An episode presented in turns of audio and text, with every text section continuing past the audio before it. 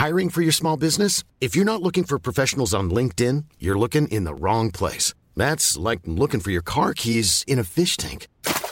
LinkedIn helps you hire professionals you can't find anywhere else, even those who aren't actively searching for a new job but might be open to the perfect role. In a given month, over 70% of LinkedIn users don't even visit other leading job sites. So start looking in the right place. With LinkedIn, you can hire professionals like a professional. Post your free job on linkedin.com slash people today. Cet épisode vous est présenté avec la magnifique participation de tous les patriotes du Rendez-vous Tech à qui on fait tous la bise un par un. Bonjour à tous et bienvenue sur le Rendez-vous Tech, l'émission qui explore et qui vous résume de manière compréhensible toute l'actualité tech, internet et gadgets.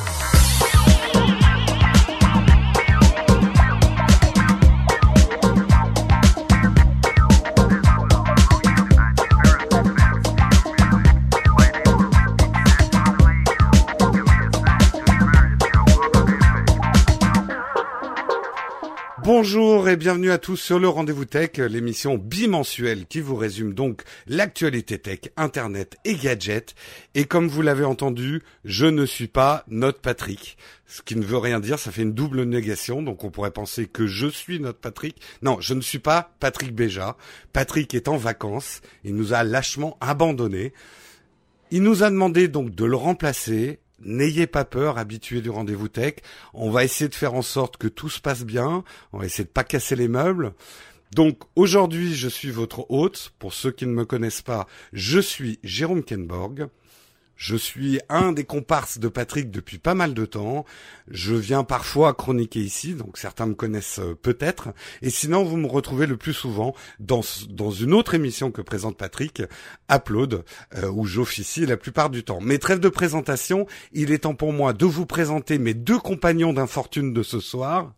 J'ai nommé Jean-Baptiste Daquet et Alexandre Pina. Jean-Baptiste, Alexandre, vous allez bien? Ça va, ça va. Pas ça trop stressé Merci beaucoup pour l'invitation. Ah bah moi, c'est mon premier rendez-vous tech, donc forcément, c'est. Bah écoute, Patrick, il est parti en nous laissant les clés pendant les vacances, donc euh, moi, je, voilà, je vous invite. On va, on va, on va profiter de sa piscine. Hein, on va chercher ah bah, aussi l'armoire avec les alcools, euh, les, la, vieille poire, et puis on va se passer une bonne petite soirée, quoi. Pour te dire, la dernière fois que j'ai pris le contrôle d'une émission qui, c'était Will Co, et depuis elle s'est arrêtée. Donc euh, on, on, espère pour. y a-t-il un Patrick dans l'avion Non, vous n'êtes pas sûr d'atterrir. C'est Donc, c'est un, un rendez-vous tech historique. Hein. C'est le, le, premier rendez-vous tech sans Patrick à l'intérieur. Quoi. Ouais, c'est peut-être le dernier d'ailleurs sans Patrick à l'intérieur. bon, on va on va tâcher de, de rendre l'expérience euh, plutôt agréable. Alexandre, Alexandre Pina, pour ceux qui ne te connaissent pas, est-ce que tu peux te présenter?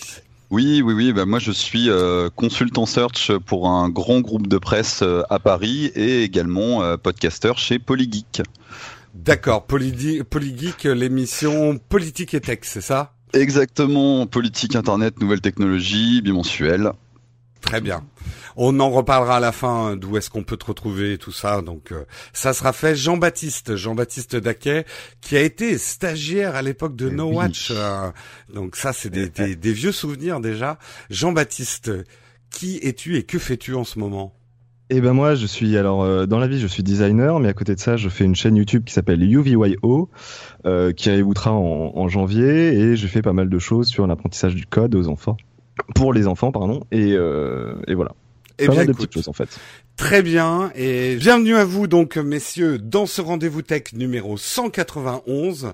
Aujourd'hui, on va parler de bourse, mais ne vous inquiétez pas, c'est pas ça. on va parler des winners et des losers de la tech dans les résultats Q2 de la bourse. Alors là, il y en a déjà qui sont en train de se dire, oh là là, où est-ce qu'il nous emmène Et on continuera puisqu'on parlera d'Uber et des tribulations d'un Chinois en Chine.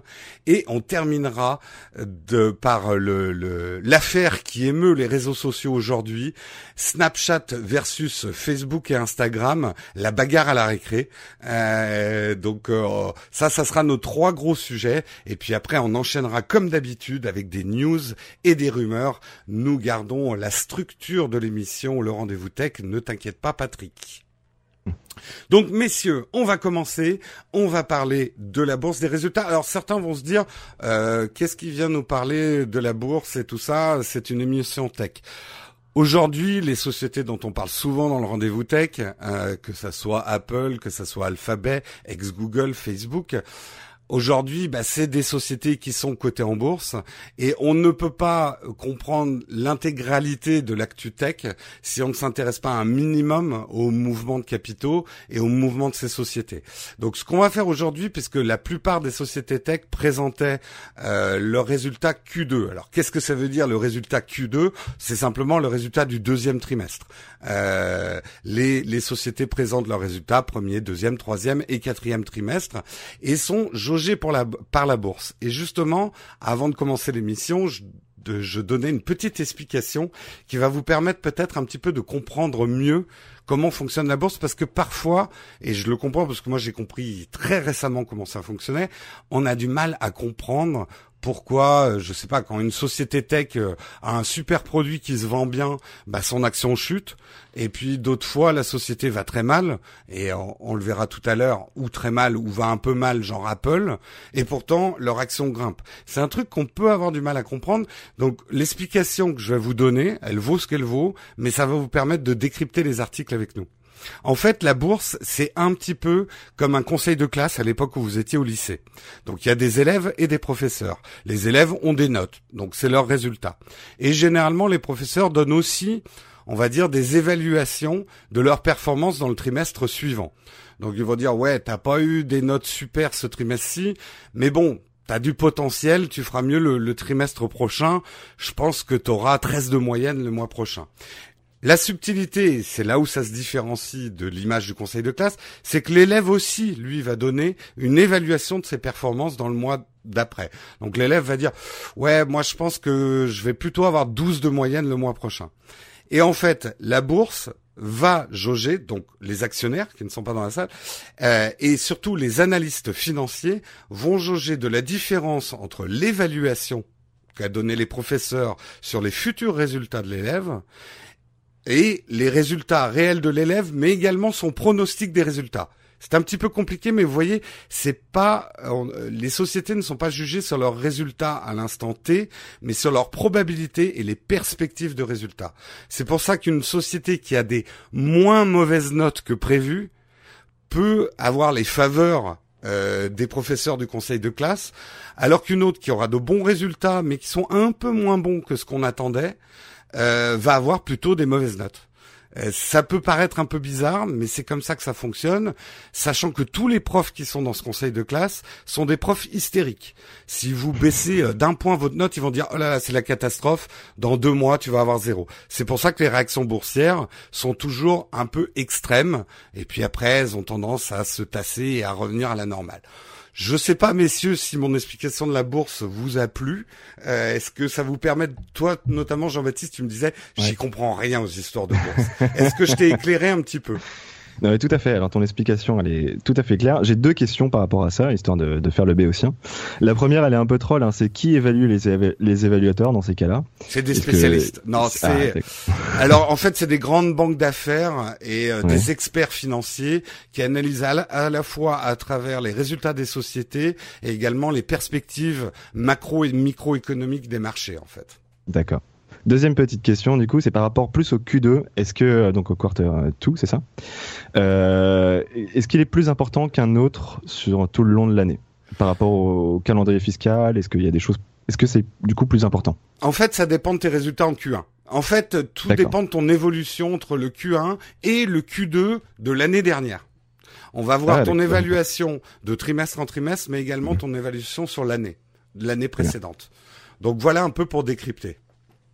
Tout est clair, on peut commencer. On va parler des bons et des mauvais élèves. Vous êtes prêts Alphabet. Donc Alphabet ex Google. Là, plutôt des très bonnes notes. Hein. Ils performent bien en bourse, comme on dit dans le dans le vocabulaire. Les revenus. Donc les revenus, c'est le chiffre d'affaires. Hein. C'est pas les profits. Là aussi, c'est pas la même chose. C'est pas l'argent qu'ils gagnent, c'est l'argent qu'ils font. On est d'accord. Les revenus augmentent de 21%. Les revenus, donc le chiffre d'affaires, est de 21,5 milliards de dollars. Je sais, c'est des chiffres qui dépassent un peu l'entendement. En gros, Alphabet, leur système publicitaire marche à plein en ce moment. Euh, beaucoup d'engouement, notamment avec les vidéos. faut se rappeler qu'Alphabet, ils ont quand même YouTube à travers Google et qu'il y a un véritable engouement des, euh, des publicitaires pour tout ce qui est euh, pub vidéo. Ils perdent quand même beaucoup d'argent sur les fameux moonshots, les projets de Google, que ça soit euh, la voiture autonome, que ça soit les ballons qui balancent dans la stratosphère. pour les moonshots, donc les sociétés en devenir, il y a une perte quand même de 859 millions de dollars, ce qui n'est pas rien, mais c'est largement compensé cette fois-ci par les profits, donc l'argent qu'ils font vraiment. Euh, 7 milliards de profits venant de la publicité. C'est pas mal quand même, hein, 7 milliards de dollars de profits sur un trimestre. Et du coup, c'est absolument pas YouTube Red qui à un moment vient jouer quelque chose là-dedans. Non, non, et même les, les, les résultats de YouTube Red, d'après les rumeurs, sont plutôt un peu décevants. Euh, c'est pas le genre d'informations qui sont révélées justement dans les Q2 euh... Non, parce qu'une société peut aussi quand même décider d'où elle d'où elle compte ses trucs. Et généralement, t'as une colonne qui s'appelle autre. Apple, il met par exemple ses Apple Watch, c'est dans autre.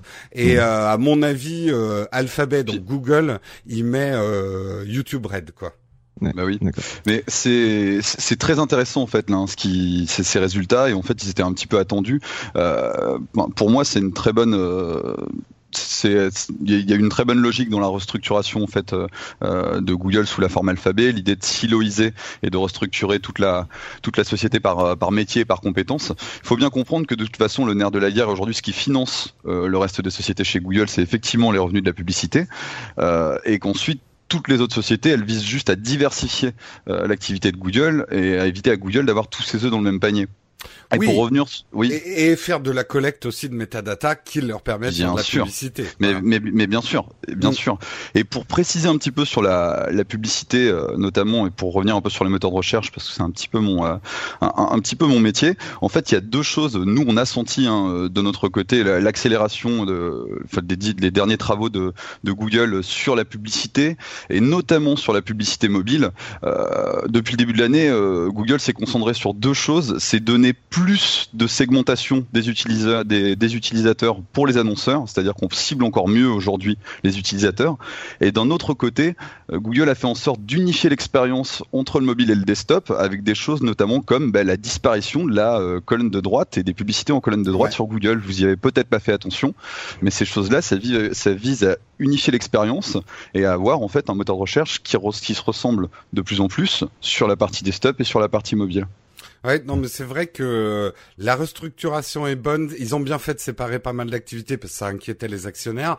moi, quand même, pour mettre les choses en perspective et pour vous faire réagir là-dessus, je pense que dans l'histoire de l'humanité, qui est courte, hein, on est d'accord, il n'y a jamais eu une entreprise aussi puissante. En chiffre d'affaires, c'est vrai que ça se taquine un petit peu parfois avec Apple et tout ça, mais la puissance aujourd'hui de Google et l'influence de Google, euh, ça, peut être effrayant parce qu'on se dit qui arrêtera Google, qui peut arrêter, est-ce que Google va s'arrêter? Bon, après l'histoire nous a montré que tout empire à un moment s'effondre, mais euh, aujourd'hui on se demande ce que serait un monde sans Google on pourrait même en rêver parce qu'ils sont tellement omniprésents euh, dans la vie. C'est quasiment impossible d'échapper à Google aujourd'hui. Euh, bah, ils sont ils sont omniprésents et en plus ils sont en perspective d'avenir d'avenir et je pense enfin ça a l'air ah très bien vu par sur des marchés euh, sur des marchés euh, sur des produits qu'on n'achètera pas avant 30 ans quoi. C'est mm. c'est c'est assez hallucinant. Je suis je suis curieux de voir comment tout ça va évoluer. Curieux et un, un peu anxieux, mais je préfère rester curieux qu'anxieux. C'est le moment, c'est le moment dans les films où il y a dix ans plus tard, et là, c'est tout le monde qui crie dans, mais dans les rues. Mais, justement, leur sortie, le fait qu'ils soient sortis progressivement Boston Dynamics, ça m'a enlevé un mm. peu mes angoisses de Skynet. Et donc du coup, euh, je me dis que ouais, mais tu vois, moi c'est presque ce qui me fait le plus peur chez Google aujourd'hui, c'est que il y a tellement personne pour euh, réguler Google et leur dire ça c'est bien ou pas bien, qu'ils sont auto ils sont obligés de s'autodiscipliner.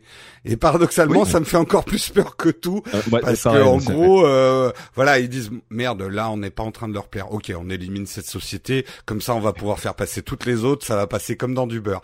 Je, ça me fait un peu peur, mais bon. Mais c'est vrai ce que tu dis, puisque de toute façon, la, la, à la base, le fait d'avoir restructuré euh, Google, qui est désormais Alphabet, c'était aussi pour anticiper ce problème qu'ils auraient eu au bout d'un moment d'un point de vue marché avec bah, des problèmes de, de, de concurrence Hein. Je vais même te dire, c'est complètement visionnaire parce que la marque Google, c'est aujourd'hui elle qui est forte.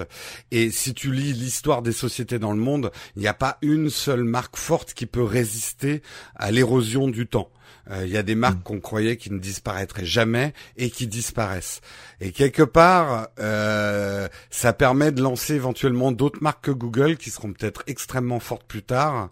Bien sûr. Euh, tout ça dans une grosse holding Alphabet, quoi. Donc c'est c'est très intéressant. Allez, on va avancer un peu plus vite sur les autres parce que sinon je crois qu'on va faire le rendez-vous tech le plus long du monde si on fait toutes les. Le rendez-vous boursier. Le rendez-vous boursier, tout à fait. C'est ça. Euh, Facebook, Facebook, la grande forme aussi. Les revenus augmentent, donc le chiffre d'affaires augmente de 59% par rapport à l'année dernière. 6,44 milliards de dollars de chiffre d'affaires. On s'aperçoit qu'ils jouent pas tout à fait dans la même cour que Google, euh, que qu'Alphabet mais bon, c'est quand même des milliards et des milliards de dollars en chiffre d'affaires sur un sur un trimestre. La plateforme publicitaire fonctionne plein tube euh, aujourd'hui sur Facebook avec notamment une grosse réussite sur le mobile. Aujourd'hui, ça draine plus de la moitié de leurs revenus euh, la publicité sur mobile. Euh, les publicités en vidéo aussi, hein, petite parenthèse, merci l'autoplay sur sur Facebook. Ouais. C'est clair. Et également pour l'instant encore un petit peu épiphénomène, mais intéressant comme tendance, les publicités sur Instagram qui fonctionnent du feu de Dieu et plaisent beaucoup aux annonceurs parce qu'elles sont un peu contraignantes pour les annonceurs parce qu'ils ont l'obligation de faire une belle image, machin, etc. Mais du coup, elles sont assez flatteuses et je sais pas ce que vous en pensez. Je trouve que les pubs dans Instagram sont pas trop mal incorporées. Elles sont là, mais elles dérangent pas trop et elles sont visibles et plutôt flatteuses. Vous, vous le voyez, vous le vivez comment les, les, les publicités sur Facebook? Euh, Facebook ou Instagram pour le coup? Parce que pour le coup, bah, c'est la même chose. Euh, c'est la même chose.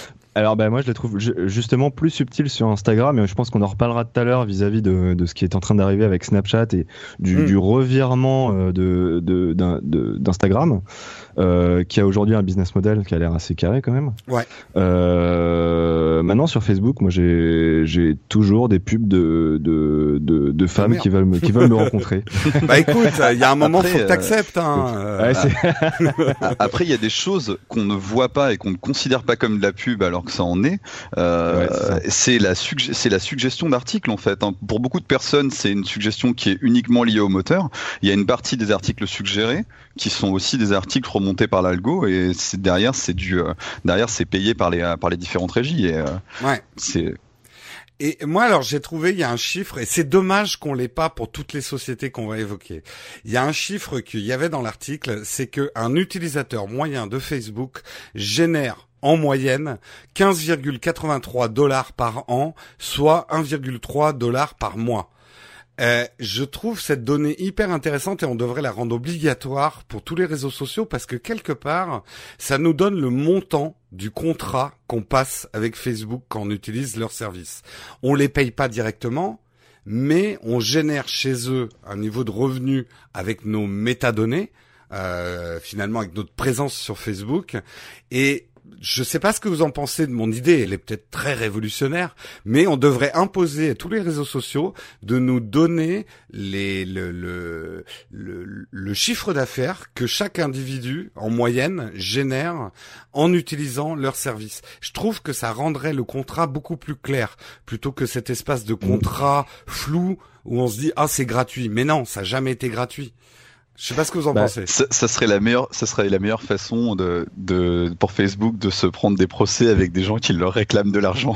Oui, c'est vrai. Non, mais bon, euh, tu nous Non, la passes qu'à serait- nous, que pour le Non, rendez-vous mais la, tech. la, la donnée, la, la donnée, enfin moi, c'est une donnée, par exemple, que, que j'aimerais bien avoir à titre individuel, par simple curiosité, euh, savoir euh, combien, combien mes clics sur Facebook ont rapporté à la régie de, de Facebook. Effectivement, c'est, euh, c'est une donnée que j'aimerais bien avoir. Bah, je je t'avouerais, trouve- moi Ouais. aussi, mais en même temps, ce, ce chiffre, quand on, quand on le regarde avec un petit peu de distance, moi je me dis, mais je- attends, je, je ne génère que un dollar par mois. Enfin, c'est. euh, Ouais, enfin, limite, avec même 2 plutôt milliards d'utilisateurs, c'est pas mal, quoi. Ah, mais ça, ah, il mais faut- justement, bien sûr, mais quand tu, quand tu le prends de manière individuelle, euh, j'ai vrai, enfin, euh, tout d'un coup, je me mets à relativiser vis-à-vis de, enfin, j'avais vraiment l'impression de contribuer à des milliards, de milliards, de milliards, et effectivement, euh, cumulé par rapport au nombre de d'utilisateurs, bah oui, effectivement, ça, ça contribue à la richesse de Facebook. Mais euh, si, si aujourd'hui Facebook me met à me dire bah, que tous les mois, en fait, je ne génère qu'un euro. Ben, euh, euh, là où Facebook pourrait te poser la question différemment, est-ce que tu es prêt à donner 1,3 dollars Oui, par mois Voilà. pour avoir un voilà. Facebook sans pub? Et ben moi, c'est plus la question à poser à Twitter, en fait. Mais carrément. Ouais, bah voilà, non, mais c'est là où la, la, Hum. la- la donnée pourrait être intéressante. Bon, après, je Ouais. pense que Facebook n'aurait aucun intérêt à faire payer ses utilisateurs, euh, parce que le potentiel que tu représentes est beaucoup plus intéressant que de leur donner 1,3 dollars par mois. Mais, euh, mais quand même, c'est, je trouve, c'est en ça que la donnée est très intéressante. Euh, et c'est dommage qu'on l'ait pas pour euh, d'autres réseaux, en fait. Puis regarde, toi, Jérôme, sur Tipeee, les donateurs, ils donnent au moins 2, deux, voire euh, 4 euros pour être euh, premium euh, sur, sur Tipeee. Donc c'est Ouais, mais nous, on est vachement mieux ça que donne Facebook. l'avenir. Ah bah, Ah oui. Les services rendus sont tellement plus importants. tellement. Euh, rapidement, Amazon, je voulais en parler aussi, parce qu'Amazon, vous le savez peut-être pas, euh, vous qui écoutez le rendez-vous tech, mais Amazon était un peu le vilain petit canard de la bourse. Euh, les analystes boursiers détestaient Amazon, et pourquoi ils détestaient Amazon? C'est parce que Amazon, tout l'argent qu'il faisait en profit, eh ben Amazon, ce méchant, il le réinvestissait. Au lieu de le donner aux actionnaires, il le réinvestissait pour devenir de plus en plus gros. Et ça, ça déplaisait donc euh, aux analystes boursiers qui disaient mais qu'est-ce que c'est que cette société qui ne redonne pas l'argent à ses actionnaires et qui dépense son argent en investissement? C'est scandaleux. Moi, j'ai toujours trouvé que c'était une très très bonne stratégie de la part d'Amazon. Amazon qui contrairement parce que euh, d'un point de vue consommateur, on se dit Amazon c'est tellement énorme, ça doit être une société qui gagne énormément d'argent. Non, Amazon a toujours eu un business model extrêmement fragile qui repose sur le volume, c'est-à-dire qu'ils ont investi pour devenir de plus en plus gros parce que l'éventuel euh, retombée en profit d'Amazon ne sera que sur des très très grands nombres. Amazon fait très très peu, voire pas de marge sur les produits qu'ils nous vendent puisque euh, je vais pas rentrer dans les détails, mais ils font Oui. plus d'argent avec le cash Mmh. flow entre euh, payer le, le le producteur du produit et euh, enfin en gros ils font de la trésorerie. Ceux qui connaissent un petit peu euh, le- le- l'entreprise, ça fonctionne comme ça. Et alors là où il y a un retour en grâce à la bourse euh, pour Amazon, et si vous regardez l'action Amazon, elle grimpe bien, elle a bien grimpé cette année, parce que ça y est, ils génèrent du profit qui reste dans les caisses, qui est pas dépensé par euh, Jeff Bezos, bon, qui envoie quand même des fusées dans l'espace, mais ça c'est rien, on va dire que c'est une occupation du dimanche. Euh, mais là où les résultats d'Amazon sont encore plus prometteurs, c'est au niveau de leur web service. Euh, très très utilisé, plébiscité par toute l'industrie tech. Beaucoup beaucoup de services sont hébergés euh, chez Amazon, donc leur web service, leur cloud, et les revenus du cloud chez Amazon ont augmenté de 58%, donc sur l'année, donc ce qui est pas mal du tout. Une petite pensée pour Amazon, euh, messieurs. Quand, quand tu parles de cloud, c'est bien euh, leur service d'hébergement euh, de. voilà, le AWS, de- voilà. Ouais, c'est ça. AWS d'Amazon, ça Ouais. cartonne, ça cartonne en ce moment. Euh, Apple. Là, par contre, on va commencer à passer, on va dire, aux mauvais élèves. Mais le paradoxe avec Apple, euh, c'est que Apple commence à avoir des problèmes, mais son action grimpe. Donc, reportez-vous à ce que je vous ai expliqué sur le conseil de classe. Vous allez tout comprendre. Apple les chiffres de vente de l'iPhone, qui aujourd'hui sont la source de revenus essentielle d'Apple. C'est tellement monstrueux qu'à côté tous les autres produits Apple sont presque des épiphénomènes, que ce soit les ordinateurs, les iPads, euh, je parle même pas des Apple Watch. Euh, euh, L'iPhone est la source de revenus, et c'est tout le danger pour Apple, la source de revenus principale d'Apple. C'est pas que les ventes d'iPhone sont en baisse, c'est la croissance des ventes d'iPhone qui baisse légèrement. Euh, en gros, ils subissent le fait que le marché des smartphones a tendance à se tasser un petit peu. L'intérêt des consommateurs pour les smartphones se tasse un peu et surtout les gens changent de smartphone un peu moins souvent qu'avant. Ça, c'est, on va dire, l'analyse macroéconomique. Mais pourquoi Apple, du coup, gagnent des points en bourse en ayant des mauvais résultats, c'est parce que ils ont dépassé quand même l'évaluation. C'est-à-dire que l'évaluation boursière prévoyait euh, une vente de 40,02 millions d'iPhone et Apple a vendu 40,4 millions d'iPhone. Euh, donc ils ont dépassé euh, ce qu'on avait prévu d'eux. Donc ça, ça plaît aux analystes boursiers. Voilà, c'est comme ça que ça fonctionne la bourse. Ça peut paraître bizarre, mais c'est comme ça que ça fonctionne. Malgré que leurs revenus sont en baisse de 14,6%, l'action Apple en ce moment grimpe. Oui, et puis comme tu le dis, enfin, c'est des, enfin, les, la baisse euh, de, de revenus pour Apple, enfin, c'est un mauvais résultat pour une boîte comme Apple. Exactement. c'est pas à comparer au reste du marché, c'est juste qu'on prend une tendance qui est déjà très bonne, mais sauf que chez Apple, on exige que cette tendance reste très bonne et si elle est un peu en dessous, c'est moins bon, alors qu'en fait, pour d'autres acteurs euh, de la tech, ça serait juste parfait. Et pour compléter un petit peu ce que tu disais aussi, euh, il, faut dire aussi que Apple s'est euh, quand même lancé sur, avec le, avec tous les SE justement, notamment sur une gamme un peu plus low cost qui génère un petit peu moins de marge brute. et puis d'un autre côté, on a on a aussi une augmentation du, je l'ai lu récemment, du budget R&D, je crois qu'il y a une augmentation de, de 25%. Oui, donc ça, ça pèse sur la trésorerie. exactement, mais les investisseurs sont bien conscients que bah, c'est aussi la R&D qui a fait de, qui, qui a fait d'une boîte comme Apple ce qu'elle est aujourd'hui et qu'augmenter la R&D c'est juste vital euh, pour revenir en avance sur le marché du smartphone. Il y a des bons signes aussi. Hein. Leurs services, euh, le cloud, Apple Music sont des chiffres d'affaires en augmentation. Donc c'est des sources de, on va dire, de revenus pour Apple qui sont en croissance. Donc ça c'est intéressant. Néanmoins, il y a quand même deux signaux très inquiétants pour Apple cette année. Euh, c'est effectivement Apple a du mal en Chine et en Inde à vendre des smartphones et même à vendre des produits tout court.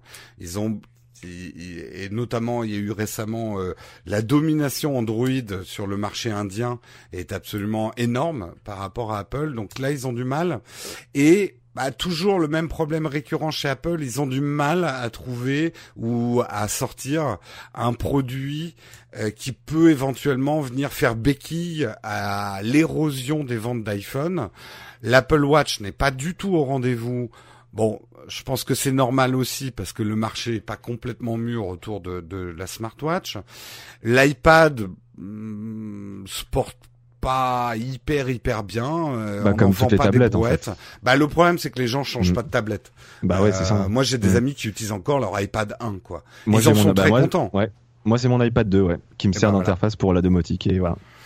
Donc euh, c'est le taux de renouvellement des tablettes qui, euh, qui, est, qui, qui, est en berne quoi. Donc ils ont du mal à trouver un produit aussi sexy bah que l'iPhone. Mais oui, mais en, en même temps, est-ce que est-ce qu'Apple est censé trouver euh, un relais de croissance à euh, une chose aussi importante que le smartphone. Il faut se rendre mm. compte de, de, la révolution technologique que, que, que, ça a été.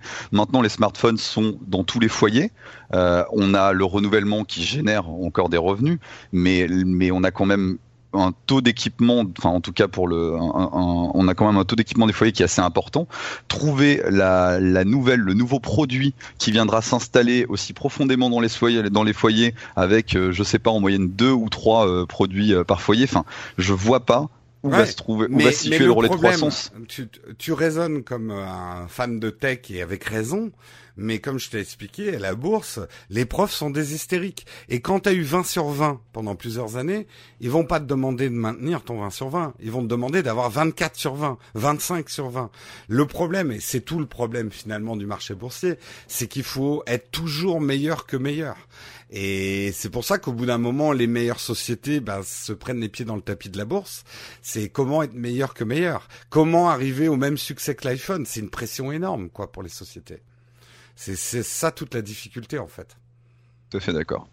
Mais après, est-ce que vous voyez avec les futures annonces d'iPhone 7, etc., et de tout ce qui fuite euh, sur le niveau du smartphone, vous voyez vraiment un taux de renouvellement euh, possiblement euh, supérieur avec avec ces nouveaux produits? Bah moi non plus en fait. C'est mm j'ai plutôt l'impression que tout ce qui s'annonce, c'est du, enfin comme, comme assez souvent, hein, du réchauffé. Euh, du... Bah, on, entretient le parc en fait. On est en train d'entretenir, on, on maintient le parc. Oui, et puis nous, comme en tant que consommateurs, on est moins excités par les choses, quoi. Euh, mm.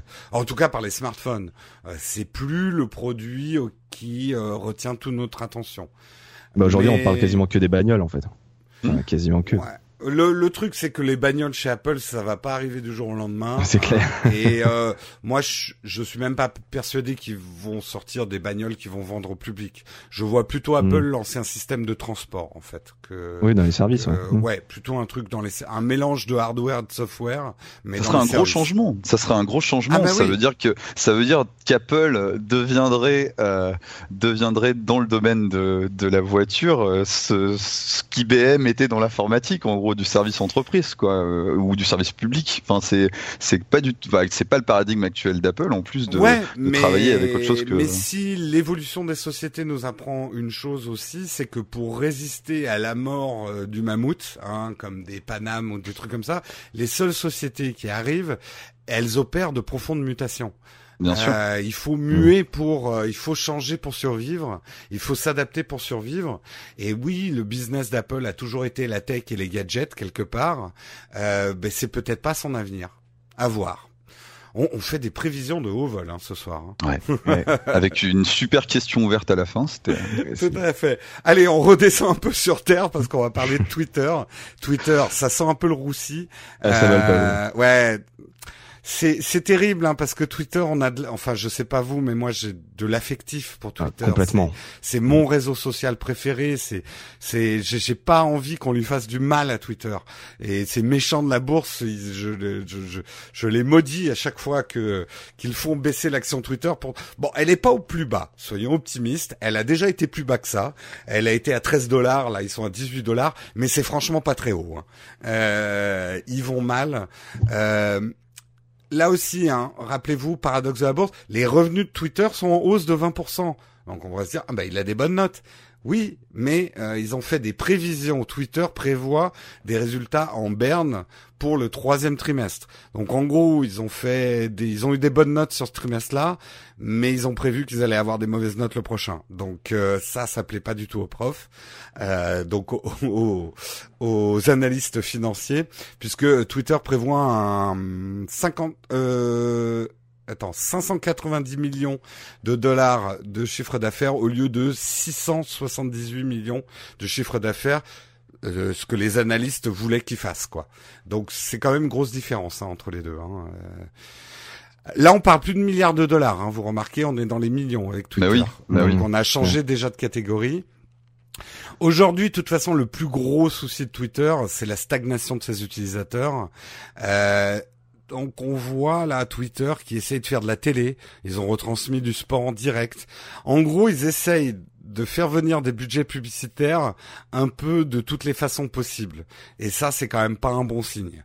Quand tu sors finalement de ton cœur de business pour euh, qu'est-ce que Twitter va diffuser des matchs de foot en direct? Alors je sais qu'ils font du direct avec Periscope, mais est-ce que c'est pas un peu maladroit? moi, moi, je suis d'accord et pas d'accord. Euh, je suis d'accord avec toi parce que quand on voit Twitter qui se diversifie, ça fait penser à Yahoo qui à un moment donné s'est mis à se diversifier parce qu'ils n'arrivaient plus à, à, se, à, trouver, du, trouver ce qu'ils devaient faire sur leur, leur modèle principal. Euh, et ensuite, un peu moins d'accord dans le sens où, euh, bah, tout simplement, euh, on a donc sur ces vidéos live, alors peut-être que l'exemple des matchs sur Twitter, c'est pas forcément le meilleur, effectivement. Mais euh, la vidéo live avec la publicité qui va venir s'intégrer par-dessus, c'est quand même le gros relais de croissance. Et quand on voit la montée en puissance de Facebook sur leur Facebook Live, euh, moi j'en vois de plus en plus sur mon mur. Euh, et, et, la vitesse, sachant que sur Twitter c'est apparu beaucoup moins vite, et puis avec euh, bah, plusieurs boîtes aussi hein, qui, euh, qui utilisent Twitter et pas seulement de la vidéo Twitter, on a Periscope, voilà. Mm. je pense que paradoxalement, alors que Twitter était mieux placé au départ sur la vidéo live, bah, j'ai peur qu'en fait au final ça soit pas les grands gagnants à la fin quoi. Non. Et d'ailleurs, est-ce que le fait que Vine ne va pas bien, ça influe aussi sur les résultats de, de Twitter et sur les Non, parce que c'était pas et euh, de toute façon, c'est un des problèmes de, de Twitter. Vine était très bien mais c'était absolument pas une source de revenus. Et du hmm. coup, les gros Viners euh, n'ont pas gagné d'argent sur Vine, donc maintenant ils migrent tous sur des, des plateformes qui leur rapportent de l'argent. En fait, Twitter a beaucoup de retard euh, dans l'implantation de ses business models.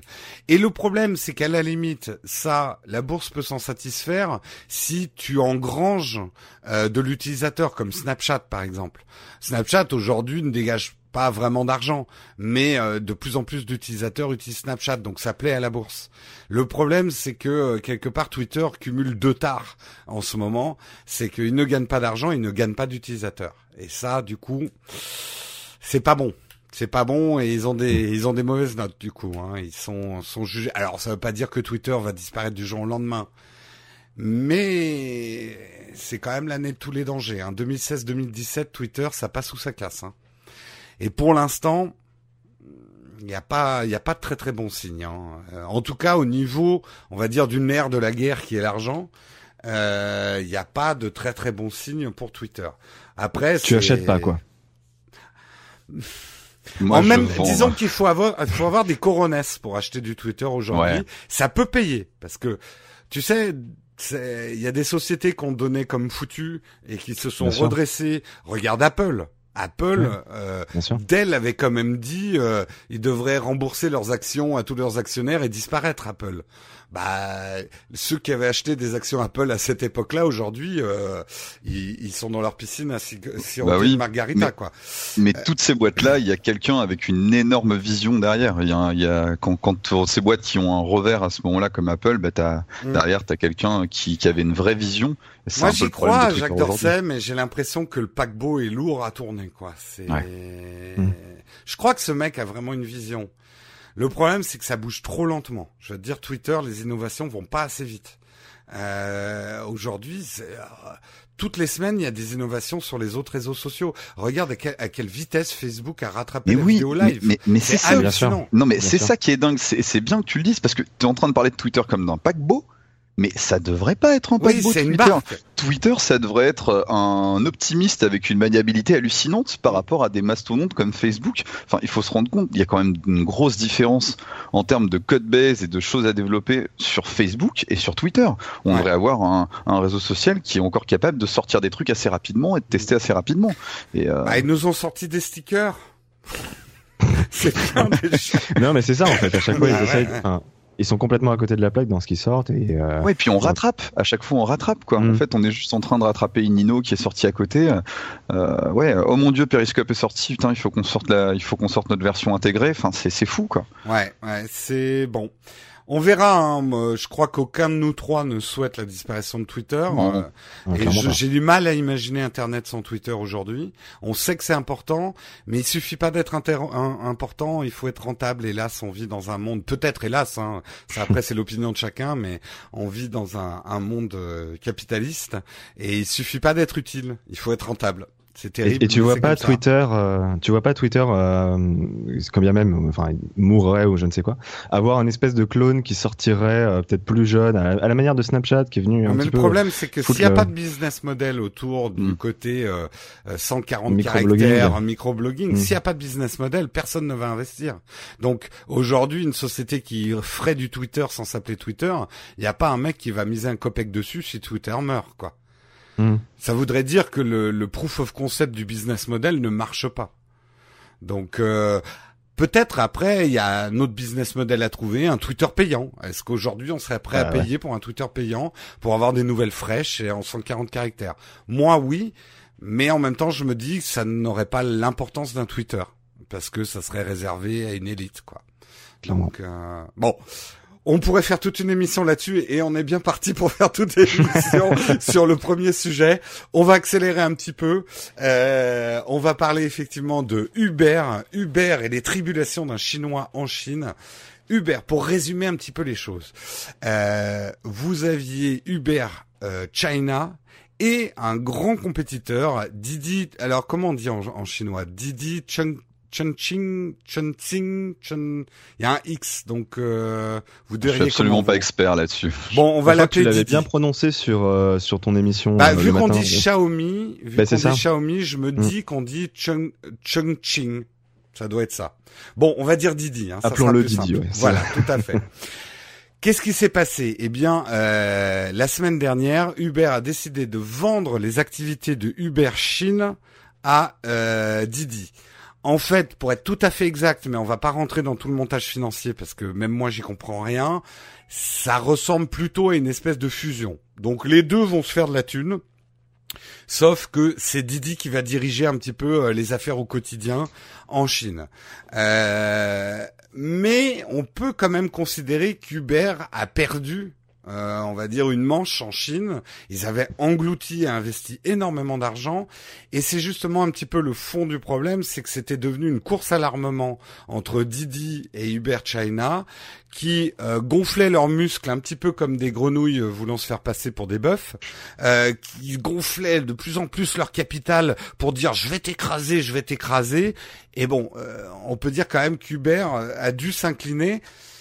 Un facteur qui a priori serait déclencheur de cette décision, c'est ce que je vous disais en début d'émission, ça serait l'investissement que Apple a fait d'un milliard de dollars dans Didi. Certaines sources bien informées euh, disent que en fait Apple et Uber sont en train de fricoter, sont en train de faire des trucs on sait pas quoi, peut-être qu'ils sont en train de bosser sur un truc de transport et que quelque part Apple a voulu envoyer un signal à Uber en investissant dans son compétiteur un milliard de dollars en lui disant arrête tes conneries, tu vas perdre ta chemise, tu vas perdre ton slip si tu continues dans cette course à l'armement en Chine c'est putassier hein, comme manœuvre de la part même d'Apple de en gros c'est un peu comme si euh, un copain était en train de faire une connerie un copain à vous. Donc vous encouragez la connerie pour que votre copain comprenne que c'est une connerie quoi. C'est c'est un peu tordu. Moi je trouve que ça se tient. Euh, je sais pas, toi Alexandre, tu avais une, une, une vision aussi, une autre vision de, de cette affaire euh, Uber en Chine.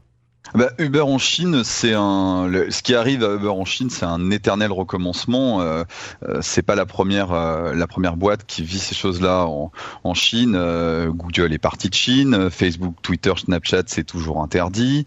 Euh, Amazon, euh, par exemple, et eBay, bah, ils y arrivent pas. Pourquoi? Bah, Parce qu'il y a Alibaba. Hein. Donc, il y a, c'est hyper difficile de pénétrer le, le marché chinois, à moins d'être en joint venture. C'est un peu ce qui est en train de se passer entre Uber et, euh, et Didi, puisqu'en fait, au final, Uber va prendre des parts dans Didi, je crois. Ouais. Et puis, pour une analyse plus euh, en, en termes de métier, Une, une il y a joint une venture, pour faire simple, c'est une fusion. En fait, ils s'échangent des parts. euh, c'est ça. Voilà. Et puis pour pour rentrer un petit peu en termes de, de, de cœur de métier dans le métier de d'Uber et de, de Didi, il se passe une chose en Chine pour Uber qui s'était également pas- passé en Corée du Sud.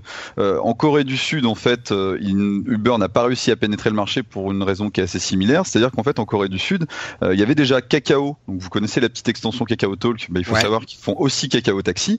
Et Kakao Taxi existait déjà depuis plusieurs années et mettait déjà en relation les particuliers avec les taxis. Et donc, du coup, Uber n'a pas pu s'implanter. Il faut savoir qu'en fait, en Chine, Didi propose exactement la même chose, alors que Uber ne peut pas le faire. Du coup, il y a forcément, à un moment donné, un problème de, compétitivité- de, de- de compétitivité. Et ce qui pose ça, c'est les problématiques politiques parce que l'État chinois dirige l'économie là-bas ou alors euh, c'est même plus complexe que ça, euh, c'est même des problématiques culturelles? Qu'est-ce Bah, qui explique justement ce, ce- Il y a, y de ça, effectivement, le gouvernement chinois qui, en tout cas, euh, dans les textes, reste un gouvernement communiste, a une manière très chinoise de pratiquer euh, l'économie de marché. Euh, Mhm. C'est-à-dire, c'est- euh, pour résumer, hein, j'ai lu ça dans un article, mais j'ai trouvé que c'était intéressant. C'est presque du libéralisme sans la liberté en, en Chine. Euh, Il y a un peu cette vision-là Oui. du marché, et c'est vrai que bah il y a une manière de faire des affaires en Chine qui est très Mhm. très spécifique, Ouais. et le gouvernement te tient toujours un petit peu par les couilles, euh, puisque ils ont le droit de vie ou de mort sur n'importe quelle société. Ils peuvent Bien faire sûr. passer à n'importe quel moment une loi qui te bousille complètement ton business Mais model. oui. Quoi. Ils ne veulent pas, en fait, ils ne veulent pas d'un leader étranger sur un de leurs segments de marché, et ça n'arrivera jamais. Euh, L'idée, voilà, c'est le leader, euh, le leader sur le marché, euh, en l'occurrence des, des transports. Ben là, ça sera Didi et ça sera pas Uber. Euh, euh, sur euh, le marché de la vente en ligne, c'est Alibaba et ça sera jamais Amazon. Et, et voilà, c'est le, le gouvernement fait en sorte que, de, que le- les leaders sur le marché restent des, des sociétés chinoises. Voilà. Ont C'est quand même gardé du communisme ce qu'on appelle la planification. C'est euh, le gouvernement quand même qui décide. de- Alors il y a une forme de libéralisme, mais c'est des paradoxes très chinois. hein, euh, Il y a une forme de libéralisme, mais en même temps mélangé à de la planification d'État. Quoi. C'est euh, c'est c'est étrange. C'est d'ailleurs intéressant dans les boîtes qui ont investi dans, dans, dans Didi. euh, T'as bah, t'as Alibaba, t'as une compagnie d'assurance aussi euh, de Mhm. mémoire. Euh, c'est aussi euh, c'est pas mal d'entreprises du, des fleurons nationaux quoi. Pour eux. Ah, Oui, bien sûr. et puis, Hmm. Mm. Les mecs du parti ont peut-être appelé des potes et ils ont dit tiens tu vas mettre un milliard là hein, parce que C'est on a, on a on une va vision de niquer la Uber, Chine très- quoi. Euh, oui, mais de temps en temps, quand on voit quand même ce qui se passe, euh, peut-être que notre vision est caricaturale, mais euh, ça, ça c'est c'est bizarre quand même. euh. Bah, nous, on a Montebourg qui, qui arrive en plein oui, mais justement, Montebourg, il a quasiment aucune. Enfin, si, remarque, oui, il a eu de l'influence sur des achats et des non-achats. C'est vrai qu'en Mm. France, nous aussi, hein, il y a une forme d'interventionnisme de l'État dans les affaires. Mm. Mais, mais peut-être quand même pas autant qu'en Chine, quoi. on n'est pas aussi dirigistes. euh, Non, on Mm. essaye, mais certains essayent, mais, mais non, on n'en est pas là, et, et encore heureux à mon avis. Mais bon, euh, voilà. En tout cas pour Uber, eh bien sachez que si vous allez en Chine, euh, il faudra, faudra prendre un Didi. Et mais la marque Uber, je crois, va rester en Chine. Ils sont pas encore sûrs, mais il y aura a priori les deux. Ils vont se partager le marché en fait, en termes de marque. hein. Mais tout sera, sera, tout ça sera dirigé par Didi. On en arrive, euh, on en arrive à notre troisième gros sujet là aussi, hein, dans, dans, de, conflictuel et euh, dans, on va dire aussi les affres du libéralisme, euh, le, viol, le rapt, le, le, le la baston de cours de récré, pour être gentil, entre Snapchat et Facebook a pris une nouvelle envergure cette semaine, puisque Snapchat se retrouve en même pas une semaine pris en tenaille euh, entre Facebook et Instagram, qui est le, le pote et qui appartient aussi à, à Facebook. Donc c'est un peu deux contre un. Pourquoi pris en tenaille? Parce que en début de semaine, euh, Instagram, en début de semaine dernière, Instagram a lancé Stories. Stories qui est, on peut le dire, hein, le pompage intégral des fonctions Stories de Snapchat.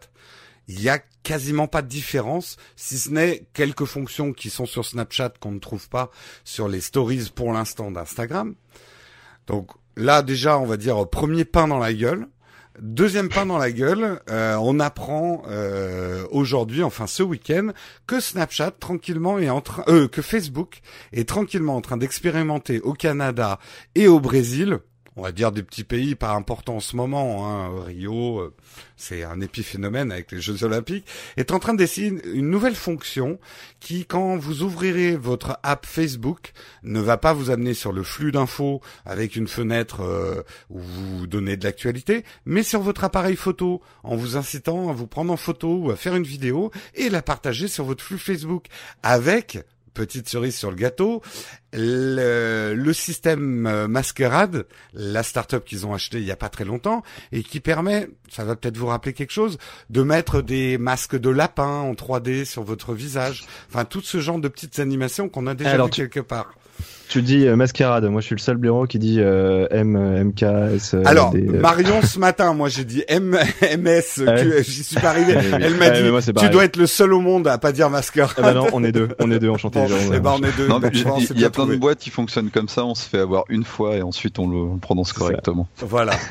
Euh, qu'est- Qu'est-ce que vous en pensez déjà euh, Euh, Est-ce que vous vous êtes d'accord avec cette analyse que là on est à la limite du tabassage dans la cour de récré quoi C'est euh, Bah, moi, j'ai j'ai limite une petite question pour Alexandre, euh, si tu t'y connais un petit peu plus en software. Est-ce qu'il n'y a pas des, des brevets niveau euh, software? Parce que quand, Alors tu, là- enfin, quand tu regardes ce genre de choses, tu, enfin, Très, très, limite honnête- très, Ouais. très honnêtement sur cette pa- sur euh, sur cette partie-là, j'ai pas les j'ai pas les infos. d'accord. Euh, après, ce qui est ce qui est clair, c'est que s'ils sont lancés euh, s'ils sont lancés sur le sur le stories, sur la fonctionnalité sur la fonctionnalité euh, stories avec Instagram, euh, derrière ils sont forcément blindés, c'est évident quoi. Euh, ils- blindés le- ou, ou ils ont fait le calcul qu'ils gagneront plus d'argent voilà. que ce qu'ils peuvent perdre avec un procès. Exactement. Voilà. C'est ce que j'entendais dans blindé, c'est ça. dans c'est un que- rachat. C'est qu'au final, euh, oui. Là- Là où, où les choses quand même... pour- résumer un petit peu la situation euh, pour, pour, les, pour les gens qui nous écoutent, en fait, Snapchat et Facebook, pourquoi ils se détestent cordialement D'abord parce que Facebook a essayé plusieurs fois de racheter, ou surtout une grosse fois, de racheter Snapchat pour 3 milliards de dollars et Snapchat a fait non, pas assez, on veut pas. Euh, ça, ça a pas plu à Mark Zuckerberg qui a pas l'habitude qu'on lui dise non, je pense. Et euh, deuxièmement, Facebook s'est déjà planté deux fois en essayant de faire des Snapchat-like euh, avec euh, POC et avec euh, Slingshot. Euh, et les deux Mm. ont été des ratages totaux. Mais pourquoi Facebook s'acharne à vouloir faire du Snapchat ou à avoir Snapchat?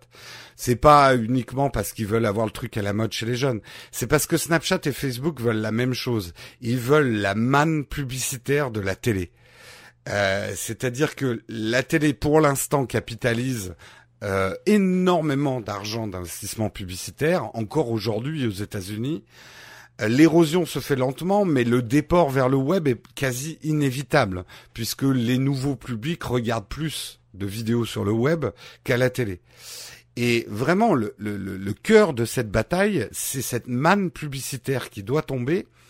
Et ce qui est vachement intéressant, c'est que Snapchat est un enfant de Los Angeles, donc de Hollywood, des grands médias, alors que Facebook est un enfant de la Silicon Valley, donc plus du web.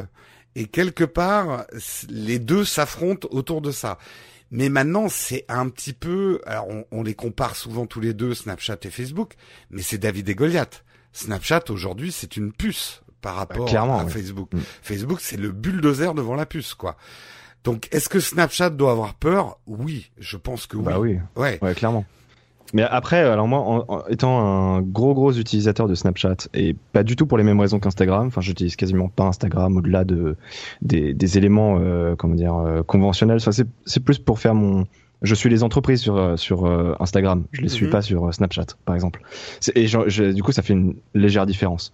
Euh, et ben moi aujourd'hui, je je me vois pas passer, par exemple. Alors, je je, je fais pas la parole des jeunes, hein, mais je me vois pas passer de, de Snapchat à Instagram. De quand bien même l'interface est exactement la même. Alors mais copier-coller. euh, Mmh.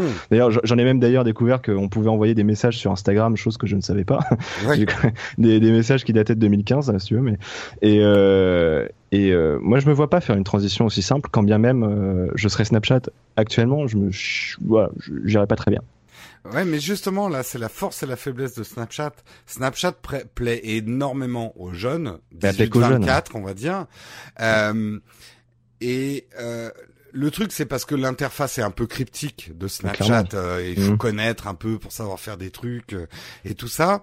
Mais euh, pour les publicitaires, n'oublions pas, euh, je parlais de la manne publicitaire. Donc le nerf de la guerre, l'argent, c'est pas les utilisateurs, c'est l'argent que peuvent rapporter les utilisateurs. Or, c'est pas pour médire sur les jeunes de 18-24, mais généralement ils ont pas beaucoup d'argent. Alors que l'utilisateur d'Instagram qui a vieilli, qui avait 24 ans quand, quand Instagram est sorti, mais qui a plus de followers sur Instagram et donc qui va utiliser ces nouvelles fonctions Bien Snapchat sûr. Like sur Instagram, les revenus publicitaires et le modèle publicitaire d'Instagram est déjà en place, alors que Snapchat le Bien cherche sûr. toujours. Et puis, si, si- si Facebook s'est lancé avec Instagram sur, euh, sur, sur le projet Stories, le, le- le clone de Snapchat, c'est qu'ils savent qu'en fait, le réservoir, ce qui, ce qui va, ce qui va, ce qui fera, euh, ce- celui qui va gagner de toute façon, c'est celui qui aura le, la plus grosse part d'utilisateurs de toute façon. Et effectivement, euh, installer Stories euh, sur I'm Sandra, and I'm just the professional your small business was looking for. But you didn't hire me because you didn't use LinkedIn jobs. LinkedIn has professionals you can't find anywhere else, including those who aren't actively looking for a new job but might be open to the perfect role, like me. In a given month, over 70% of LinkedIn users don't visit other leading job sites. So if you're not looking on LinkedIn, you'll miss out on great candidates like Sandra. Start hiring professionals like a professional. Post your free job on linkedin.com/people today. When you're ready to pop the question, the last thing you want to do is second guess the ring. At Bluenile.com, you can design a one-of-a-kind ring with the ease and convenience of shopping online. Choose your diamond and setting. When you find the one, you'll get it delivered right to your door. Go to Bluenile.com and use promo code LISTEN to get $50 off your purchase of $500 or more. That's code LISTEN at Bluenile.com for $50 off your purchase. Bluenile.com code LISTEN.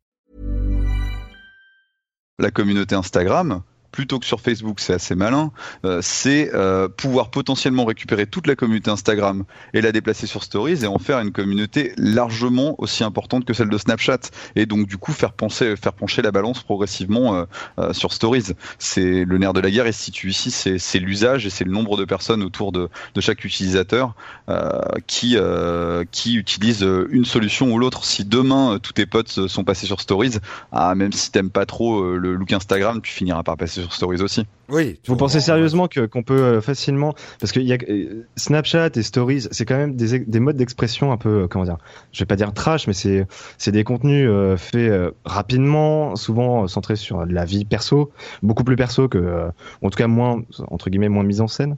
Euh, mais euh, vous pensez sérieusement que des utilisateurs d'Instagram peuvent nativement se mettre aujourd'hui à utiliser euh, Stories? Ça, en fait, ça dépend de ton âge. Euh, moi, par exemple, oui, parce que Snapchat, j'aimais bien. Mais Snapchat, j'ai dû refaire une base de followers alors que j'en avais beaucoup Ouais. sur Instagram. Et puis il y a un côté, euh, comme tu dis, un peu nawak, euh, Ouais. qui, euh, voilà, hélas, je n'ai plus 20, 20 ans, Euh, donc euh, je recevais des Snapchats de mecs bourrés en soirée. bon, euh, Ouais. Bon, ça m'intéresse. Après, euh, je suis pas non plus intéressé par certains trucs de gens de ma génération, mais globalement, euh, voilà, je pense qu'il sera peut-être pour les plus jeunes, ils resteront sur Snapchat. Mais euh, c'est pas ce que veut Snapchat. Snapchat aimerait bien attirer aussi des gens plus vieux. Euh, et C'était leur projet en sortant Memories. Euh, Ouais. Et là, quelque part, Instagram leur coupe l'herbe sous le pied. Euh, en gardant les vieux. Moi, j'ai plutôt l'impression c'est que c'est les entreprises que ça va intéresser pour, Ah bah euh, oui, pour Instagram. Parce que c'est un flux qui est plus direct, qui demande moins d'efforts, qui, qui se périme aussi. Et euh, c'est peut-être beaucoup plus... Enfin, moi, je serais Instagram, c'est peut-être pour ça que, que, que je le ferais, en fait. Ouais, mais quelque part, même si Snapchat grossit son nombre d'utilisateurs, ce qu'il va probablement faire, s'ils n'ont pas les revenus publicitaires, si les entreprises les suivent pas, ils sont morts. Comme Twitter. hein. Hein, c'est exactement ce qu'on disait. C'est pas l'usage qui génère Mmh. forcément la, la valeur. Euh, c'est pas parce que beaucoup de monde utilise ton produit. Si t'as pas réussi à générer du cash autour des utilisateurs, je- c'est très violent hein, ce que je dis. Je suis désolé pour tout- tout- tous les gens qui croyaient que c'est le plus important, c'était d'être utile. Bah non, euh, dans, il faut être rentable. Euh, et Snapchat, euh, pour Mmh. l'instant, ne gagne pas d'argent. Ils sont oui. prometteurs, mais, Toute, toute la problématique de Snapchat et du, du clone stories, c'est qu'en fait, euh, les, les, les utilisateurs sont très jeunes. Donc il n'y a pas de gros porte-monnaie en face de ces, de, de, de, de, chez, de, ces utilisateurs. Pardon, je Mm. savonne un petit peu. Mais ce qui se passe, c'est qu'en fait, cette communauté qu'on capte à un certain âge, ensuite on la conserve. Ces gens-là vieillissent et ces gens-là ensuite on va pouvoir leur vendre des, on va, pouvoir leur vendre des choses, des produits, des fonctionnalités, de la pub éventuellement. Et l'idée c'est d'aller chercher une, d'aller chercher cette communauté maintenant quand on peut encore la voir pour pas la perdre ensuite dans les années qui viendront. Non, non, Mm. mais euh, c'est. Euh, je suis pas en train de dire que Snapchat a perdu. Hein. Je dis juste qu'il s'est pris deux grognons là. Ouais, Euh, clairement, ouais, et clairement. ça- la manière dont Snapchat va réagir par rapport à cette agression, moi je parle quand même d'agression parce que c'est très agressif ce qu'a fait Facebook. Hein. Faut pas se Mhm. cacher derrière son petit doigt. C'est un côté euh, move fast and break things. Hein. C'est un peu sans foi ni loi. Hein. Euh, C'est un côté euh, euh, Far West. Hein. Tiens, je te tire deux bastos et tu dégages de de ta ferme et je te la prends quoi. Je... et, et la manière dont va réagir Snapchat Snapchat dans les mois à venir, pas forcément en faisant un procès, mais comment ils vont réagir en innovation euh, va, à mon avis, déterminer l'avenir de Snapchat ou sa mort. de toute façon, tu, tu peux pas faire un, un procès, euh, enfin c'est tellement un, message négatif lancé aux investisseurs. Enfin, c'est un message de limite de peur, quoi. Bah oui. Tu, tu, tu, voilà. Moi, je suis quand même euh, hyper euh, surpris de, de, voir comment euh, Facebook a réussi à faire quelque chose d'Instagram, quand même. C'était pas donné. Enfin, c'est pas que c'était pas donné, mais ils ont quand même réussi à lui, à lui donner un business model qui aujourd'hui a l'air de fonctionner. Et quand tu quand tu te souviens un petit peu de l'époque où ça fricotait un peu avec Twitter, avec Twitter, Instagram, Twitter, etc. je suis pas sûr que Twitter aurait réussi à faire ce qu'a fait Facebook en fait. Instagram aurait peut-être sauvé Twitter, pour être franc. Ah, tu penses? Bah, c'était un, c'était une, une, une, affiliation naturelle. Euh, et la, perte pour euh, Twitter de ne plus pouvoir afficher nativement les images d'Instagram, ça a été terrible pour Twitter, je pense. Ça a été terrible parce que de l'information visuelle, c'est l'avenir. C'est clairement. Euh, enfin, là, là-dessus, c'est vrai que Facebook a été assez visionnaire hein, euh, sur sur son avenir.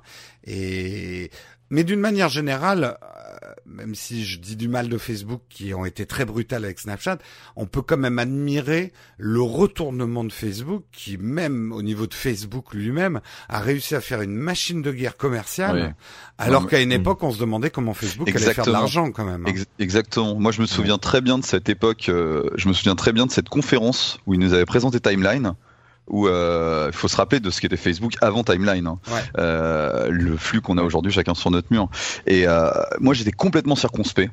Je m'étais dit, je pense qu'ils vont dans le mur. Bah, je m'étais complètement planté. Et les mecs avaient eu la vision de, de, nous proposer ce qu'on a aujourd'hui, à savoir Timeline. C'est Timeline, on se rend pas compte à quel point c'est révolutionnaire dans la façon d'agréger et de présenter les contenus. Et c'est Timeline qui leur a permis Ensuite, plus simplement de revenir pousser de la pub, de mieux maîtriser euh, euh, l'intégration publicitaire. Enfin, euh, voilà. Et ce qu'ils font aujourd'hui, c'est toujours dans la même logique. Et il y a des personnes chez Facebook qui, sont, qui ont une capacité à rebondir, à innover rapidement, qui est assez hallucinante. Bah, effectivement. On va peut-être, euh, à moins que Jean-Baptiste, tu es, tu es, c'est passionnant ces débats, mais ça pourrait durer toute la nuit. C'est clair. Euh, Jean-Baptiste, une chose à ajouter sur euh, l'ensemble de ces sujets.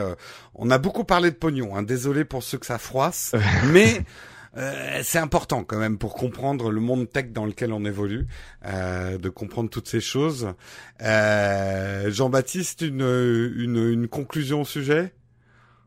Écoute, je pense qu'on a fait le tour. Euh, quand même sur Snapchat, on dit que ça touche beaucoup les jeunes, donc tu disais le, les, les 18-24. Euh, moi, je pense que c'est même beaucoup, beaucoup, beaucoup plus jeune. C'est-à-dire que je vois déjà dans mon entourage, donc j'ai 24 ans, je suis désolé, euh, que bah, la plupart de mes entourages, eux, ne comprennent pas Snapchat. Juste mm. passent complètement à côté. Pas seulement par l'interface, mais même le principe de se mettre en scène ou de filmer des éléments du quotidien. Et moi, je dirais même carrément en fait les, les 14 euh, les 14 18 en fait. Ouais, pour, euh, pour, pour Snapchat. Après, euh, si tu veux, tu avais une application photo, si on veut revenir un petit peu sur la photo, qui était plutôt intéressante. Enfin, c'est, c'était pas une application photo, mais si tu regardais par exemple l'implication qu'avait la photo dans l'application Mitomo qui était l'application de Nintendo, dans lequel tu avais un petit personnage, un petit avatar euh, qui se mettait en scène, en tout cas dans lequel tu mettais en scène.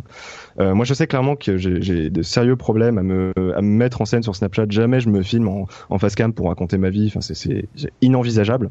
Par contre, avec Mitomo, je me permettais une approche euh, différente, dans lequel j'avais un, un, un, autre personnage, etc. et, Exactement. Et dans une société où l'image est extrêmement, enfin, c'est le pied de la guerre aujourd'hui, que ce soit sur l'information, que ce soit sur le, même les réseaux sociaux, etc. C'est une place tellement importante, peut-être que euh, c'est pas inenvisageable que euh, que Snapchat arrive à trouver peut-être une autre manière de se représenter qui ou de se mettre en scène qui qui, qui pourrait refaire passer la bascule d'un ah, autre côté. En tout cas, ils ont été pour des utilisateurs plus âgés peut-être. Ouais, ils ont été visionnaires à Snapchat et d'ailleurs même mm. euh, le, le, le, patron de d'Instagram euh, l'a reconnu. Euh, tout le crédit va à Snapchat, mais il aurait pu ajouter tout le pognon via Instagram. Ouais, mais voilà, les pionniers font rarement de bons colons, comme on dit. ou pour donner un proverbe pour conclure ces trois gros sujets, quand la bourse est pris, quand t'es pris en tenaille à la bourse, ça peut faire mal. Euh... C'est un peu la, la, la, conclusion du sujet. On va attaquer parfait. les news et rumeurs. Euh, news et rumeurs. Alors, vous connaissez le principe, hein, érigé par euh, Patrick Legrand sur les news et rumeurs. Vous intervenez quand vous avez quelque chose à dire sur euh, chaque euh, news et rumeur. On va parler bien évidemment du Galaxy Note 7 qui a été dévoilé donc euh, la semaine dernière. Oui, je crois que c'est ça. Mhm.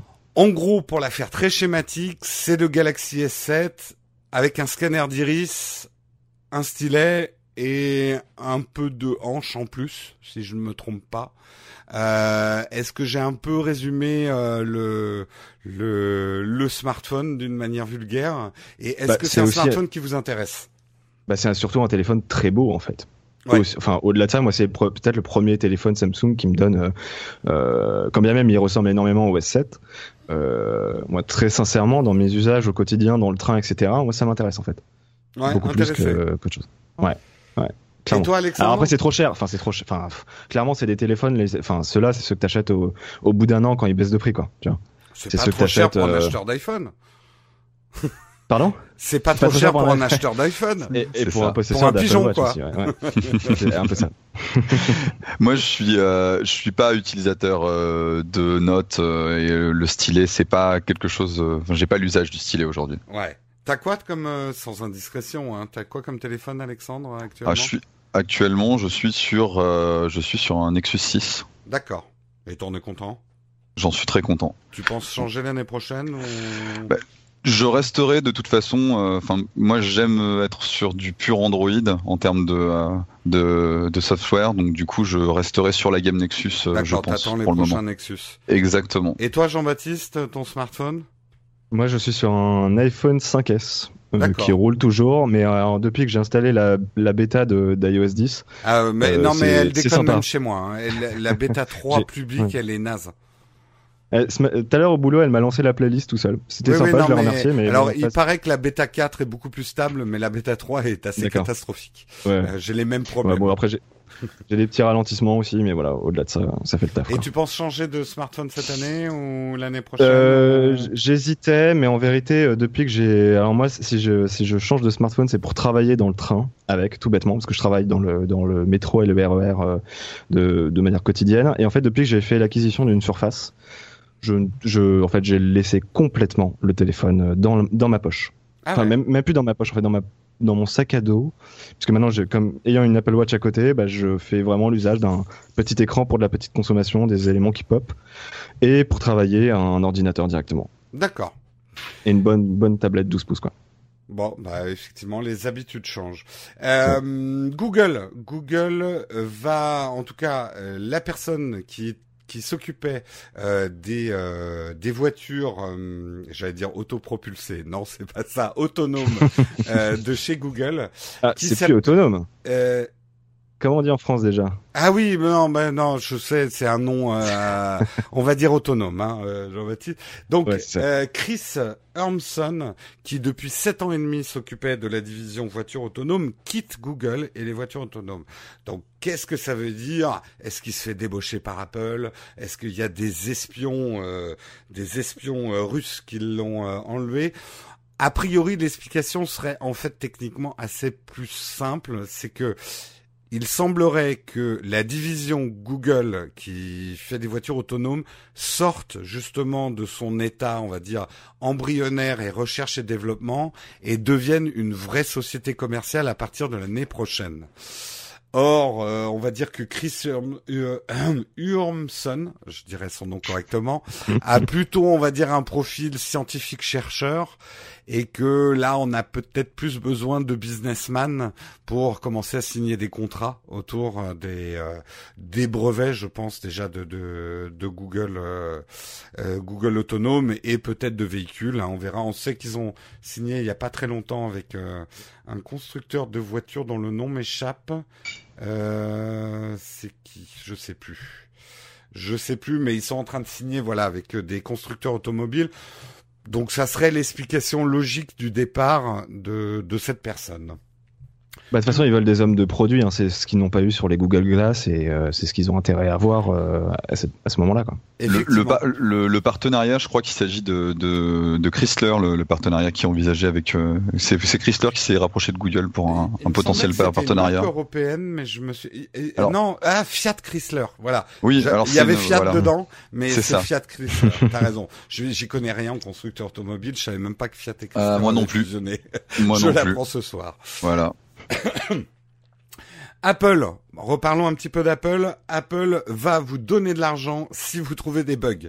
Euh, donc ça, on est content. Non, Apple, et c'est quand même un, truc important dans l'histoire d'Apple. Euh, ils annoncent un bug bounty.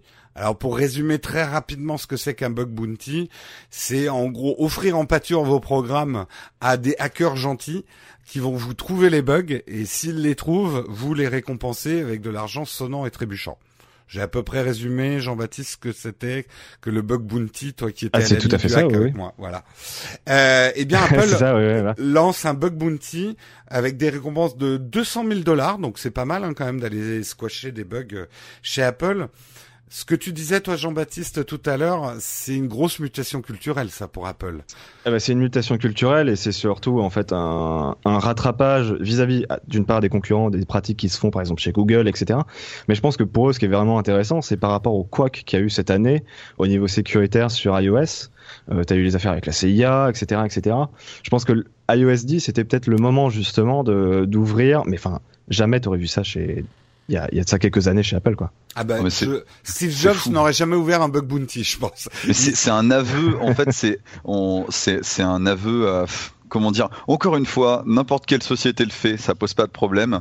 Mais Apple qui fait un bug bounty, c'est une très bonne chose. hein. Nous, entre nous, on peut se le dire, Ouais, c'est une bonne chose. Mais Mm. Apple qui le fait, en termes d'image, ça veut juste dire, vous savez, nos téléphones qui ne bug jamais. En tout cas, c'est c'est ce qu'on se dit dans la communauté. Vous savez, nos téléphones qui bug jamais, ben, en fait, on va quand même faire un bug bounty parce qu'en fait, ah, on, on sait pas. Ouais. Et euh, enfin voilà. On a placé des faux bugs, à vous de les retrouver. Oui, c'est ça. oui, non, mais quelque part, il y a une forme d'humilité, peut-être, Oui, euh, oui, de la part d'Apple qui est, euh, on peut le dire, complètement incongru. Moi, j'ai un souvenir, je le raconte toujours, j'ai l'impression d'être un vieux con qui raconte toujours la même histoire, mais euh, il y a, je sais pas, 15 ans, euh, j'avais appelé Apple euh, en leur disant, mon Mac est planté. Et le mec, au téléphone, très sérieusement, m'avait dit, un Mac, ça ne plante pas, monsieur. Euh, j'ai euh, un écran noir avec euh, c'est écrit en chinois dessus, euh, avec des trucs. Il dit ah non non ça c'est pas un plantage, c'est un kernel panique, c'est pas pareil. Euh, euh, c'était la prétention d'Apple. Les Apple ne plantaient pas, ils faisaient juste des kernels paniques quoi. C'était euh, c'était un peu l'attitude d'Apple à l'époque quoi. Et admettre aujourd'hui, alors je pense que ce qui a commencé à changer la vision d'Apple de lui-même, c'est le fiasco d'Apple Maps. Ils se sont aperçus qu'ils pouvaient vraiment se viander grave sur un produit, quoi. Euh, J'ai l'impression qu'il y a beaucoup de choses qui ont changé à partir de là, quand même. Et que Tim Cook, petit à petit, il est en train de dire, bon les gars, va peut-être falloir quand même qu'on revoie nos, nos trucs de contrôle avant de sortir des produits, quoi. Ah bah la division software, je crois, avait, avait pris un, enfin, de mémoire après la sortie de Maps, il y avait quand même un, un- un petit courant d'air avec des personnes qui passaient, puis euh, Ah bah, Non, ça s'était pas- j'ai oublié son nom, mais euh, ouais, ouais, ouais, je me souviens plus trop de et son nom. un aussi. historique d'Apple avait sauté à cause de cette histoire, hein, quand même. Hein. Ouais. Donc, euh, et c'est vrai, comme tu disais, les deux dernières mises à jour d'iOS ont été assez calamiteuses. Quoi, il y avait des bugs, ils ont rattrapé ça au dernier moment. Euh, il y avait des, Alors, des, moi, je dirais des pas iPads calamiteuse, qui mais bloquaient. j'ai- Quoi, mais euh, bah calamiteuse pour Apple, comme disait Alexandre tout à l'heure, n'importe quelle société on aurait accepté des bugs. Mais euh, Apple, au prix où ils vendent leurs produits, euh, c'est inadmissible, quoi. C'est c'est comme si t'as une tu, tu tu vas dans un grand restaurant et que t'as une Oui. mouche dans ta soupe. Tu l'accepterais dans la cantine, mais pas pas au grand restaurant. Donc euh, c'est c'est c'est toujours la vision du premier de la classe. Hein. euh, C'est le problème d'Apple. Hein. C'est ce que tu retrouves aussi chez, chez Tesla. Aussi, par exemple, tu reprends dans l'automobile, euh, au niveau du software, euh, tu, tu, tu n'acceptes pas de Tesla, euh, au-delà du fait que la bagnole se conduit tout seul. Alors qu'un euh, même un peu. Ouais, les Renault autonomes, on va accepter qu'elles mettent quelques personnes dans le radin, dans le ravin, mais pas Tesla, quoi. Ou qu'elle freine pas au péage, par exemple. On parle pas de Exactement. Renault On. Ah, trouvera, ouais, c'est on ça, trouvera c'est ça, ça. rigolo même. Bon, on est de mauvaise foi là quand même. On est, euh, non, c'est pas gentil en plus. Euh, pas gentil. Eh bien, euh, gentil, c'est Salesforce. Salesforce qui a racheté euh, Quip euh, pour 750 millions de dollars. Alors, qu'est-ce que Salesforce? Qu'est-ce que Quip? Tu, Alexandre, tu expliquais tout à l'heure à Jean-Baptiste et c'était parfait ce qu'était déjà Salesforce. Parce que peu de gens connaissent en fait. Oui, alors Salesforce, en fait, c'est normal, que le, grand public connaisse peu Salesforce, puisqu'en fait, Salesforce, c'est une, une société qui travaille euh, euh, essentiellement avec d'autres sociétés, puisqu'en fait, ils vendent un CRM de gestion de la relation client. Donc, en fait, leurs clients, ce sont des sociétés, des grosses sociétés notamment.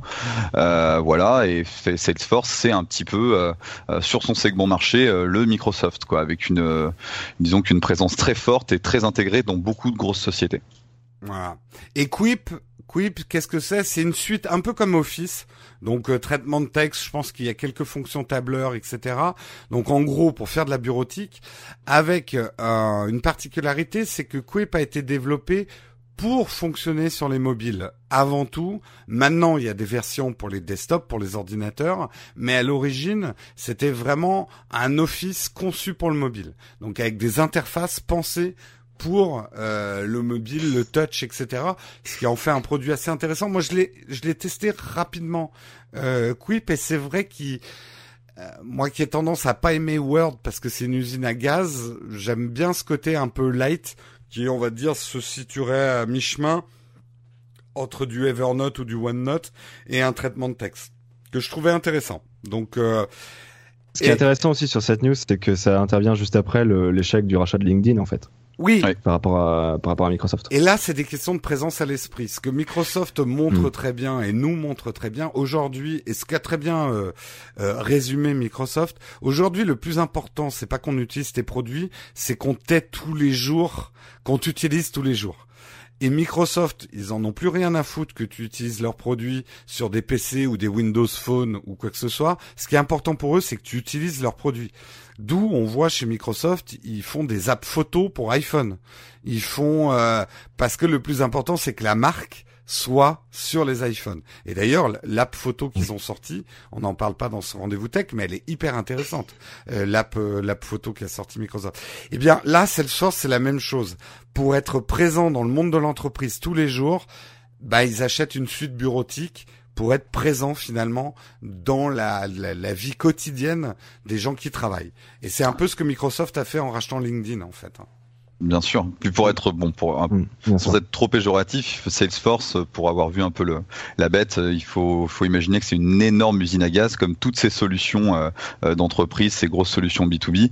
Et le rachat de Quip, c'était une façon, euh, au final, à moindre coût, si on peut le dire, euh, de d'intégrer euh, la couche collaborative et la couche sociale dans Salesforce euh, sans devoir passer par des développements internes, sachant que Quip est plutôt abouti sur ce, Ouais.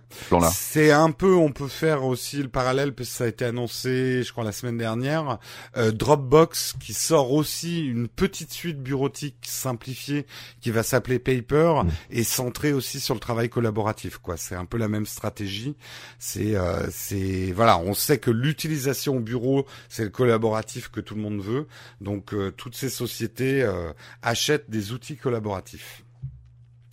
Euh, Pokémon Go, la petite nouvelle Pokémon Go, celle qui fait fuir les gens qui en ont marre qu'on parle de Pokémon Go. Mais on l'a fait quand même, la petite news. On va essayer qu'elle soit rapide et indolore, juste pour dire que Pokémon Go bah, bat tous les records. Hein. Euh, c'était euh, c'était prévisible, mais les chiffres sont là. En 30 jours depuis leur lancement, 200 millions de dollars. Donc 200 millions de dollars de revenus en un mois. C'est deux fois plus que Clash Royale, quatre fois plus que la dernière mouture de Candy Crush, qui étaient quand même deux produits qui avaient des licences fortes déjà avant de se lancer. Euh, Clash Royale, il y avait quand même euh, Clash of Clans, et euh, pour, euh, je sais plus comment il s'appelle le dernier Candy Crush, c'était... C'est Soda, non Ouais, Soda, voilà. comme ça. T'as tout mm. Candy Crush derrière. Et eh ben Pokémon. Ouais, Bon, alors la licence est connue aussi, mais le jeu en lui-même mm. n'était pas connu. Pokémon Go, là, 200 millions de dollars en, en un mois. C'est hallucinant. C'est hallucinant. Euh. Il faut se rendre compte qu'en plus, alors, euh, Pokémon Go, c'est quand même, euh, c'est pas from scratch non plus. Euh, Niantic avait déjà euh, développé un premier jeu qui s'appelait Ingress, qui était quand même réservé à la communauté un peu geek. et Pokémon Go, c'est une surcouche avec une licence sur le jeu Ingress au départ. Et c'est dingue à quel point on peut avoir un levier comme ça avec une bonne licence comme comme celle de Pokémon. c'est assez surprenant. Je pense qu'en plus, on est on est dans un moment parfait, c'est-à-dire que les jeux Pokémon ont eu leur quand les jeux Pokémon sont sortis, c'était il y a 10 euh, voire 15 ans, et, qu'en fait toute cette communauté qu'il y avait à l'époque, en fait aujourd'hui, euh, elle a 30 euh, entre 25 et 35 ans, et c'est le cœur de cible de l'application Pokémon Go. C'est une réussite totale, quoi. Hmm. Toi, Jean-Baptiste, je crois savoir que tu, tu, enfant, tu aimais beaucoup les Pokémon. Ça t'énerve pas un peu que les, les, les gens s'emparent des Pokémon? Alors non. enfant, non non, mais alors moi j'ai un j'ai un passif extrêmement euh, compliqué avec Pokémon. Hein. C'est une licence que je chéris depuis maintenant euh, depuis maintenant 18 ans, jour pour jour et oh, de, de, jour en jour. Non non, c'est vraiment une euh, bah, quand c'est arrivé en France en fait, c'est arrivé en 98 de mémoire. Euh, non, non c'est vraiment une licence que j'apprécie particulièrement, pas que pour ces jeux, mais même pour l'univers étendu, on va dire ça comme ça. moi, il y a deux choses qui me fait peur avec Pokémon Go en tant que puriste de Pokémon. c'est d'une part on sait que la licence est en voie de potentiellement être rebootée. Euh, c'est les 20 ans de la licence. Euh, il y a moyen que les mécaniques de jeu soient remises en question dans les prochains opus. Euh, j'ai peur que ça parte là-dessus, parce que sincèrement, Pokémon Go, moi, ça, enfin, ouais, moi, ça m'énerve de, voir, de voir tout ce succès pour un jeu qui, au final, méprise complètement le gameplay d'origine. Travestit l'esprit. Ah mais complètement. Enfin, genre à quel moment tu, tu cumules plein de Pokémon? Parce que ça n'a aucun. Enfin bref. C'est juste une un sticker Pokémon Go sur un autre jeu en fait. Hein. Bah oui, clairement. Mais à, la limite, hein. mhm. à la limite, ça a du succès, c'est pas grave. Là, je m'en fous. Mais tant que ça n'a pas de conséquences avec les futurs jeux. Le deuxième point, euh, qui est peut-être légèrement plus, euh, enfin, comment dire, le le problème. Ouais, non, c'est compliqué. Mais en gros, j'ai vraiment l'impression de vivre ce qu'ont vécu les gens qui aimaient Star Wars au moment où la culture geek est devenue. Euh, tu vois, au moment où le fait d'avoir un iPhone, c'était être geek et que tout le monde s'est mis à aimer Star Wars. Ce que tu vois, et je me suis fait déposséder. C'est euh, euh, quand tu connais un petit groupe de rock de, quartier et qui se mettent à avoir du succès, c'est toujours un peu chiant parce que tu te dis ah c'était à moi et là tout le monde vient poser ses sales pattes dessus et ils y comprennent rien. Ils les aimaient pas avant. c'est même pire que ça, c'est qu'il y, a deux mois, j'étais un, j'étais un nerd absolu, un espèce de teubé qui jouait à Pokémon euh, Saphir Alpha et ce genre de choses.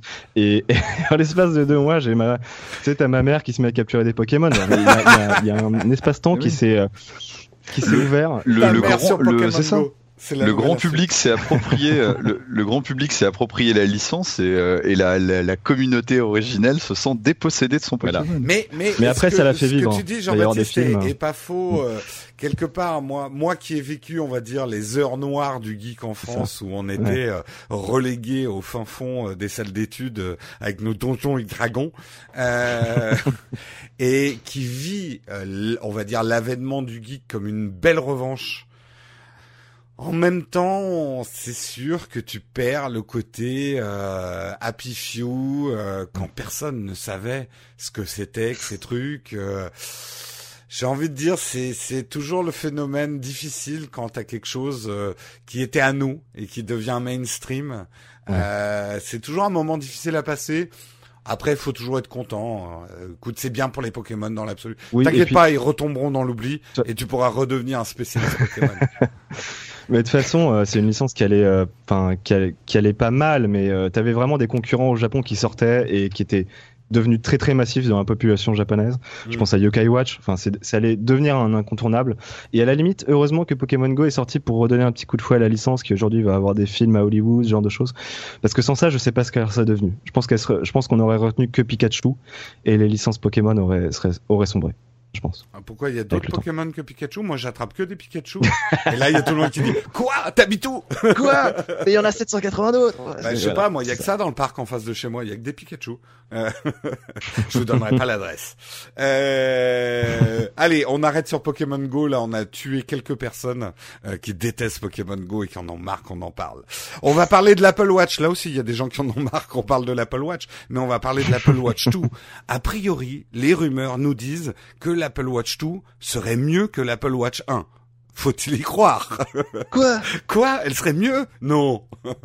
non, alors, c'est des rumeurs, hein, supputons, supputons. Elle serait aussi Ouais, épaisse. Mais pourquoi serait-il aussi épaisse? Parce que elle va avoir un nouveau processeur qui va avoir besoin de plus de batterie. Donc, la taille va pas trop changer, en fait. Le design, a priori, non plus. Mais un processeur plus puissant et surtout du GPS. Euh, elle va être plus autonome, mais ça, ça va peut-être plus venir euh, de match, de de WatchOS 3 euh, qui promet effectivement une montre plus autonome. Toi, Alexandre, t'en as une Apple Watch ou Non, non, Non. absolument pas. Et euh, je suis pas réfractaire. C'est juste qu'en fait, je ne, je n'en aurais pas l'usage. Et en fait, je, ne- je ne situe pas encore l'usage des, euh, des montres connectées. Toi, Jean-Baptiste, je sais que t'en as une. Ouais, ouais. J'en ai une, j'en suis. Écoute, j'en suis content. Je sais pas ce qui s'est passé. Je voulais. de- Alors pour dire, je l'ai acheté aux États-Unis parce qu'elle était moins chère et je comptais la revendre en France. Et puis au final, je suis resté avec. Et, et non, non, je, je- j'apprécie vraiment ça parce que ça remplace mon téléphone en fait. J'en avais vraiment ras le cul d'avoir mon téléphone tout dans ma poche euh, tous les jours et, euh, et voilà. Tout Du- bêtement. mais attends, du coup, tu, tu pars sans ton téléphone de chez toi ou? Ah non, bah non, je suis obligé. Voilà, Ouais, je bah oui, C'est pour ça qu'en fait, le, quand on fait tout le petit listing des, des technos qu'on rajoute dans l'Apple Watch 2, bah, moi, il reste la SIM en fait. Je- Enfin, il y a, il y a- en fait, il y a que ça dont j'ai besoin Ah ouais, toi, tu pour, voudrais euh, vraiment que ta montre Ah, carrément. en téléphone. Ah ouais, tu, pour- tu pourrais lâcher ton téléphone si on te, Je si on, si passait la SIM dans et l'Apple Watch. t'assumes de parler comme euh, comme inspecteur gadget à ta montre dans la rue. Non, non, je pense qu'en fait, je limiterais mes, mes, mes envois, mes communications en fait. Tout bêtement, mon téléphone resterait chez moi, j'en aurais toujours un, mais je, je pense que je limiterais et je- bizarrement, de manière étrange, ce serait moins intrusif. En fait, Ah. je limiterais ma conso. Enfin, c'est c'est C'est marrant j'ai un parce que moi, moi, je suis content de Ouais. mon Apple Watch, mais pas pour les mêmes raisons du tout. En fait, j'ai Ouais, bah l'impression. Moi, en fait, euh, et c'est c'est ça, je pense, l'avenir des smartwatches. Là où on s'est gouré, mais bon, tu as, il y a l'air d'avoir des consommateurs qui veulent ça. Je pense que là où on s'est gouré, c'est qu'ils ont voulu, et même Apple a voulu sortir des montres qui, finalement, avaient des fonctionnalités presque trop pas puissantes, mais qui n'avaient aucun intérêt sur une montre. Et on s'aperçoit, moi, ça fait un an que j'ai l'Apple Watch. Finalement, tout usage qui me prend plus de deux secondes euh, n'a aucun intérêt sur une watch. clairement. En gros, tout ce Mhm. qui est glance, c'est-à-dire lire un message rapidement, mais un petit message, avoir une info, euh, ton prochain rendez-vous est à telle heure, oui, ça c'est super utile sur une smartwatch. Après avoir euh, les articles du monde sur ma smartwatch ou euh, de pouvoir jouer à des jeux vidéo, ça n'a aucun intérêt. La position en plus ouais. de devoir retourner le poignet vers soi et de toucher la montre est fatigant, intrusif pour le coup et pas du tout ergonomique. Donc finalement les smartwatches doivent revenir ce, ce qu'elles sont dans leur nom, des montres intelligentes. Elles doivent faire plus qu'une montre, mais rester en gros pour moi dans les périmètres de ce que fait une montre. C'est te donner des alertes, t'aider à gérer ton temps et à la limite quelques quelques alertes de mail, quelques petites lectures, mais c'est tout. On va absolument pas aller lire des articles entiers sur une smartwatch, quoi. Ça c'est, Mm. ça, ça ne marchera pas. Ou prendre des photos avec sa smartwatch, quoi. C'est, c'est à moins de vouloir être l'inspecteur gadget, je pense. Et c'est ce que Apple a l'air d'avoir compris, pas tellement avec la Watch 2, mais plutôt, à mon avis, avec ce qu'ils font de- sur l'interface de, de la Watch. Sur WatchOS 3, ouais, clairement. Ouais, ouais Hmm. clairement. On verra, on verra. News quand même super importante, et je sais pas si vous le saviez, messieurs, l'Australie va changer de longitude et de latitude et va bouger d'1,6 mètre. Est-ce que vous savez pourquoi? En fait, oui, parce que je vous l'ai dit avant l'émission. Oui, C'est un peu ça, oui. on aurait pu faire euh, paraître plus intelligent en fait, sinon. En fait, euh, depuis 94, euh, l'Australie n'a pas mis à jour sa position. Et comme vous le savez, si vous avez euh, gardé vos années lycée, euh, il y a un- des mouvements, la tectonique des plaques, euh, les, les mouvements de, des différents euh, continents, euh, les uns par rapport aux autres, les grandes plaques terrestres. Eh bien, l'Australie bouge comme tout le monde, enfin comme tous les autres continents, et donc elle a bougé d'1,6 mètre. Et en fait, ça pose un gros problème. Ça cause un, gros problème pour les voitures autonomes et surtout pour les tracteurs autonomes. Les voitures autonomes, c'est pour en- entre guillemets l'Australie de demain, mais il y a déjà beaucoup de tracteurs autonomes en Australie et avec ce décalage d'1,6 mètre, bah, et les, les tracteurs se perdaient et rentrent dans les dans les fermes, euh, font peur aux poules et se Ça. trompent de chemin. Et labourent les routes aussi. Moi, j'ai trouvé que c'était une nouvelle fantastique, quoi, de se dire tiens, il y a un pays qui doit remettre à jour en fait sa position sur la terre, quoi. C'est ça, ça relativise pas mal de choses. Ça m'a beaucoup Clairement, c'est poétique. C'est poétique. La France, elle a pas bougé, hein. Ça bouge pas. hein. J'ai pas l'impression. Après, je sais pas. Peut-être que nous, on remet à jour euh, plus régulièrement, mais je crois pas que la la plaque continentale euh, où il y a la France bouge autant que ça. Mais non, le- le- la, la plaque qui se déplace, le- l'écart le, le plus rapide qu'on a près de chez nous, c'est le détroit de Gibraltar. Et je crois qu'on, euh, je crois qu'on se re- le détroit de Gibraltar se, se referme petit à petit, il me semble. Mais c'est, euh, Ouais. Et ça doit pas dépasser quelques centimètres. euh, je, je crois qu'on est, au- on doit être au centimètre par an ou quelque chose comme ça. Ouais. Ouais, Bah, il a au bout un d'un bon moment, il faudra au cul de- remettre à jour, hein, parce que pour une voiture autonome, euh, euh, 10 cm, ça peut être la différence entre le trottoir et le piéton. Hein, euh, C'est ça. Clairement, Donc, ouais. euh, ça peut être dangereux. Voilà pour l'Australie qui se déplace. Euh, une nouvelle, euh, on va y aller rapidement dessus, mais c'est Google et Dashlane qui, annon- qui annoncent Open YOLO. Ce n'est pas un chanteur russe. Euh, Open YOLO, ça va être en fait un système euh, open source, une API qui va gérer. En fait, c'est un, un système de passe. euh, comment on appelle ça? Euh, Un One Pass un One Pass, c'est comme One Pass, c'est comme LastPass. C'est oui, mais Mm. ça a un nom ces applications. C'est des... C'est du single authentification. Euh, oui, je perds du coup, je retrouve pas le nom. Ouais, on retrouve pas le nom. En gros, c'est des trousseaux de clés, on va dire, des trousseaux de clés virtuels qui retiennent tous vos codes et qui vous permettent de gérer tous vos codes avec un système d'identifiant unique et un code unique. Euh, c'est comme OnePass, c'est comme LastPass. Il y a Dashlane, effectivement. Il y en a d'autres. C'est plutôt une bonne nouvelle parce que euh, je sais que ces applications, il faut vraiment qu'elles se démocratisent.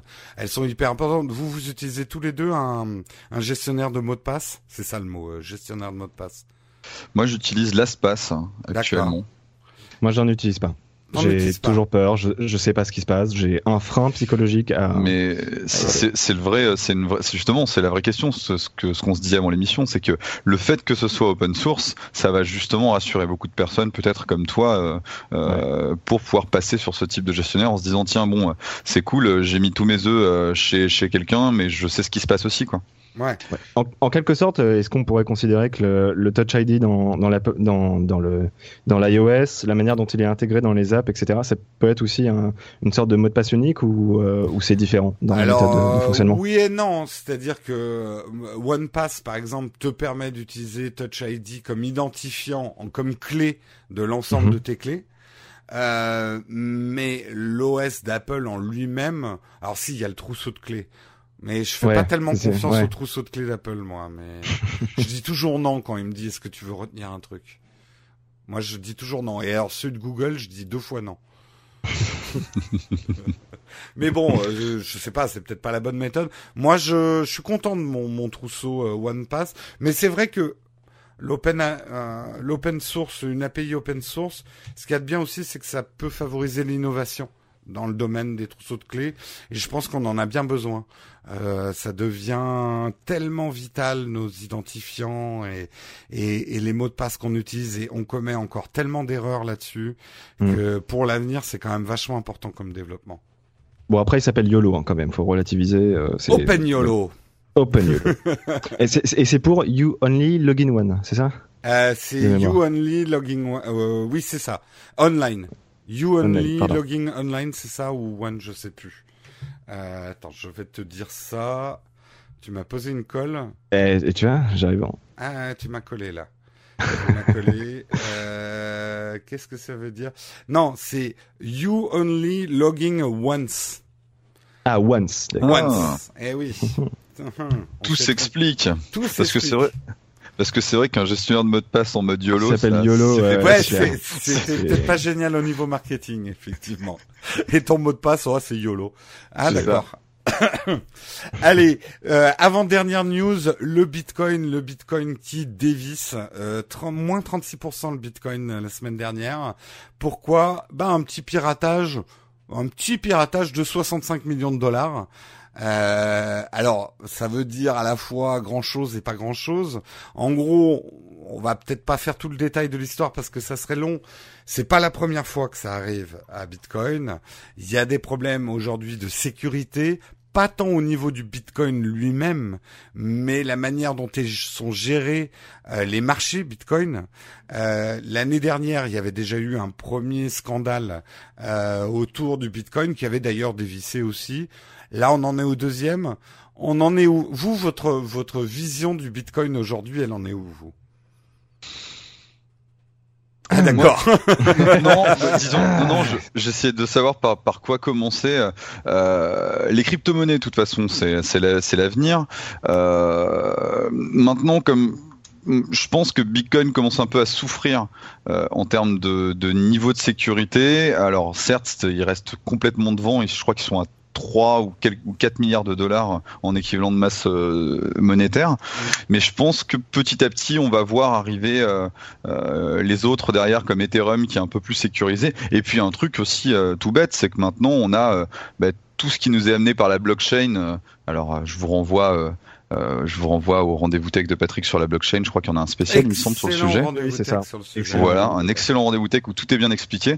Mais très clairement, ce qu'on va voir arriver très vite, c'est euh, la blockchain. Alors, euh, je crois qu'on a aujourd'hui, je crois qu'on est à à peine 30 millions de capitalisation sur la blockchain, mais bon, je pense que ça va monter très très vite avec les nombreux hacks qui vont arriver sur progressivement sur Bitcoin et sur tous les autres crypto-monnaies. Maintenant, à chaque fois que Bitcoin se fait hacker, généralement, six mois plus tard, la capitalisation elle est remontée aussi haut, euh, si ce n'est plus haut. Donc, euh, bah, c'est une monnaie très volatile, donc elle est volatile dans les deux sens. Euh, aujourd'hui, il y a un côté Far West quand même encore au Bitcoin. clairement. On peut se faire des fortunes rapidement et on peut tout perdre. C'est moi, c'est l'impression que ça me donne un petit peu quand même le Bitcoin.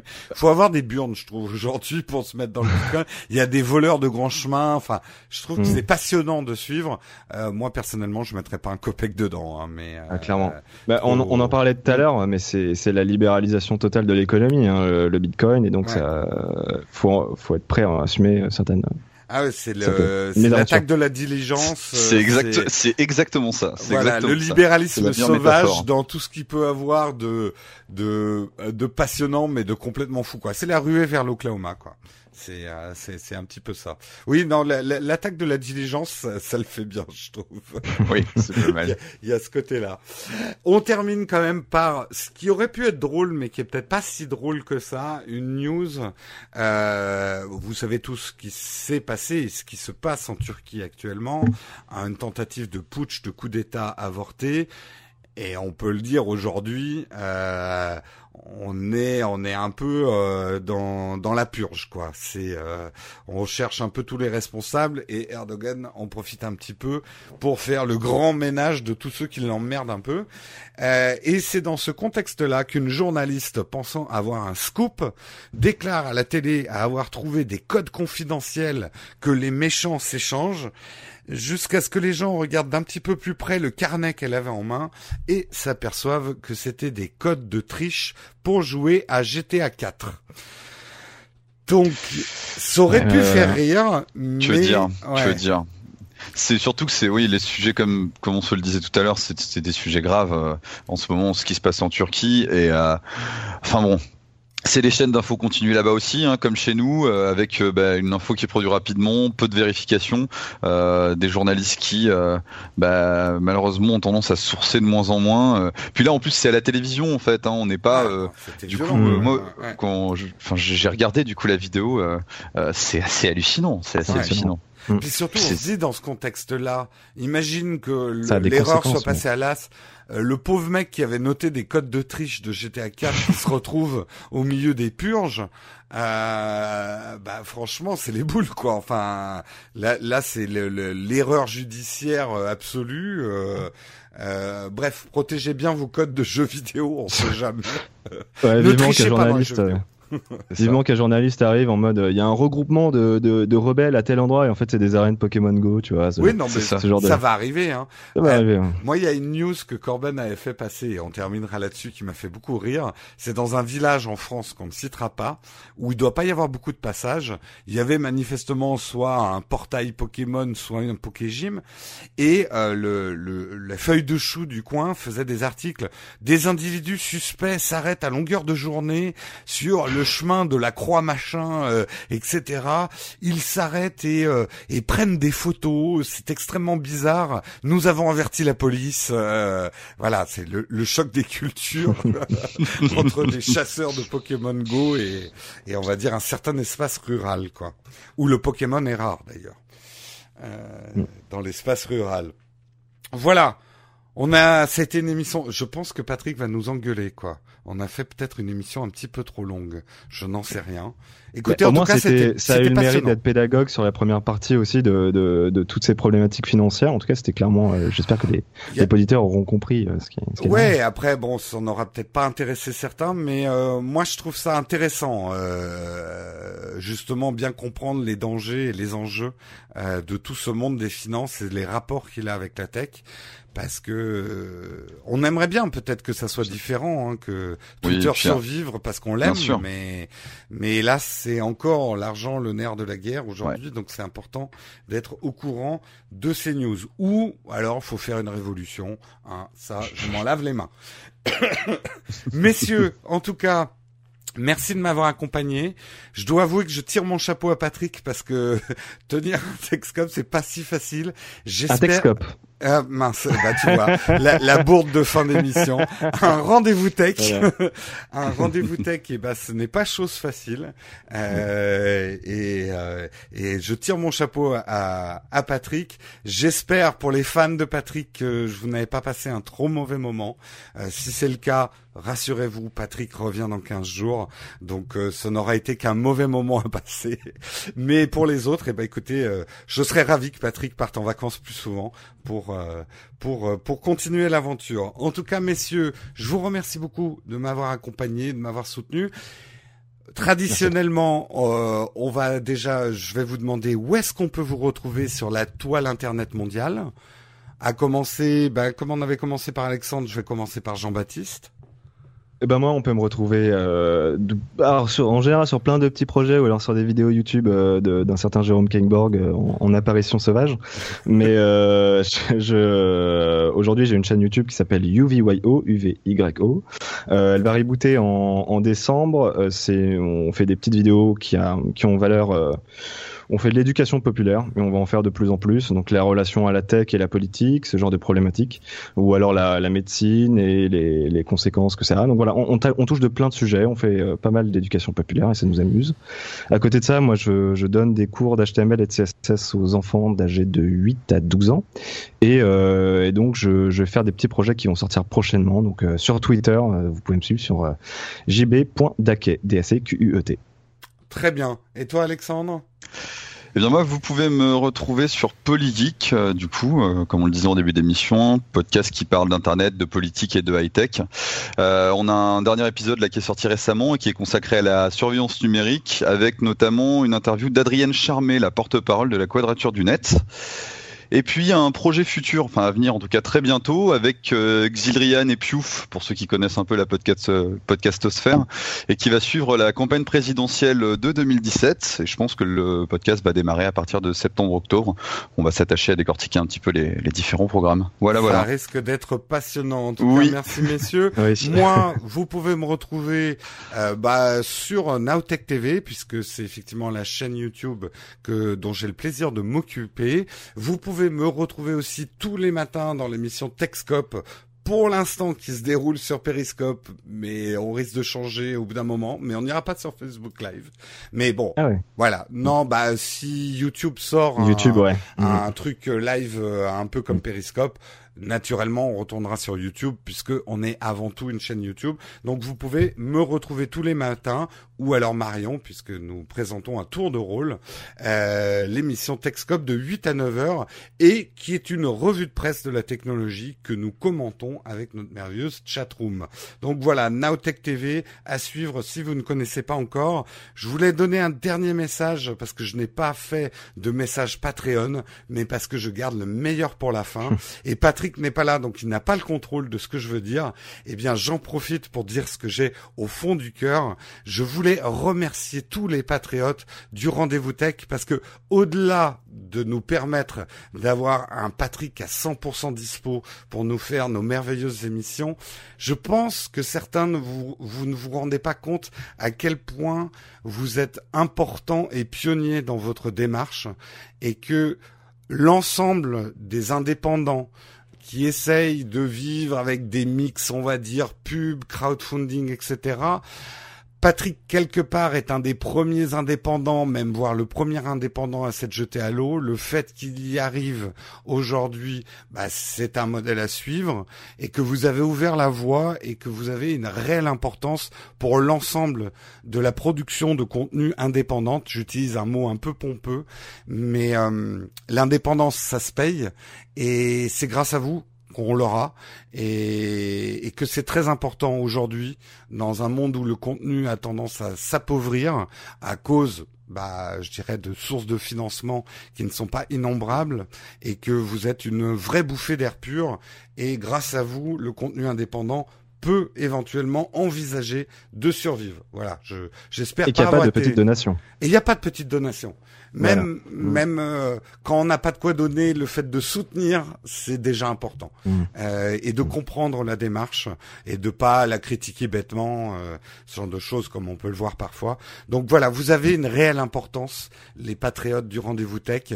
Euh, donc merci à vous de la part bah, de Patrick, mais aussi de tous les autres producteurs de contenu indépendants que nous sommes. Euh, voilà, un petit mot, messieurs, pour la fin. Euh, au revoir, des vacances bientôt, euh, ce genre Pas de, de choses. vacances. Pas de vacances. pas de vacances du tout, non, non. Mais en tout cas, merci beaucoup, Jérôme, de, de nous avoir invités. C'était un vrai plaisir d'être avec vous. Et j'espère que les auditeurs ont apprécié cet épisode. Eh bien, Oui. écoute, on verra dans les Je, commentaires. me- je me joins, je me joins en remerciement également. Et surtout, on peut te suivre, Jérôme, sur, euh, sur, tu l'as oublié, mais sur Instagram, du coup. Ah oui, on peut me suivre, mais vous aussi d'ailleurs. ouais. Euh, mais toi, t'es pas très actif, mais euh, moi, ah, du c'est Jérôme Kenborg pour le coup, c'est mon nom. Donc K-E-I-N-B-O-R-G pour le nom et Jérôme pour le prénom, Jérôme Kenborg, tout attaché. Toi, Alex, t'es euh, Alexandre, t'es un peu sur euh, Instagram Moi, je suis, ou- non, je suis pas sur Instagram, moi. seulement sur Twitter. D'ailleurs, je l'ai pas donné. At OOAlex. Oh oh Alex, eh ben écoute, suivez-nous là où nous sommes et sinon suivez vos Pokémon. Ça sera le mot de la fin, C'est parfait.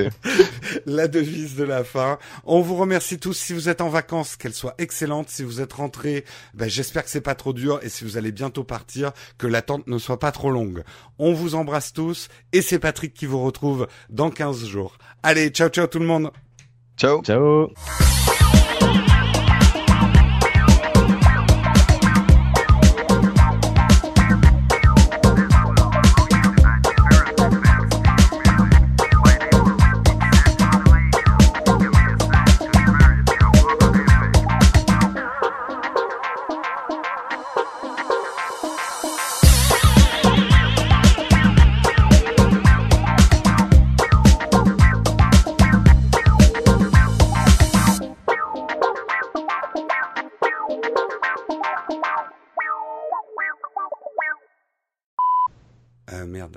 Pas sûr qu'il faut que je mette ça. Je- il, do- il donne le numéro du rendez-vous tech ou pas, Patrick, dans l'émission? Euh, De, de mémoire, oui. Donc, je, Patrick, je reprends. Tu fais une petite coupe à ce moment-là. Donc, bienvenue à vous, messieurs, hein, dans ce Techscope numéro... Euh, dans ce Techscope, putain. C'est parfait. Ah, le lapsus On, on la garde. C'est On la garde, parfait. Non, je la refais. ne coupe pas. A lot can happen in the next three years. Like a chatbot may be your new best friend. But what won't change? Needing health insurance. United Healthcare Tri Term Medical Plans are available for these changing times. Underwritten by Golden Rule Insurance Company, they offer budget-friendly, flexible coverage for people who are in between jobs or missed open enrollment. The plans last nearly three years in some states, with access to a nationwide network of doctors and hospitals. So for whatever tomorrow brings, United Healthcare Tri-Term Medical Plans may be for you. Learn more at uh1.com. Even when we're on a budget, we still deserve nice things. Quince is a place to scoop up stunning high-end goods for 50 to 80% less than similar brands. They have buttery soft cashmere sweaters starting at $50, luxurious Italian leather bags, and so much more. Plus, Quince only works with factories that use safe, ethical, and responsible manufacturing. Get the high-end goods you'll love without the high price tag with Quince. Go to quince.com/style for free shipping and 365-day returns.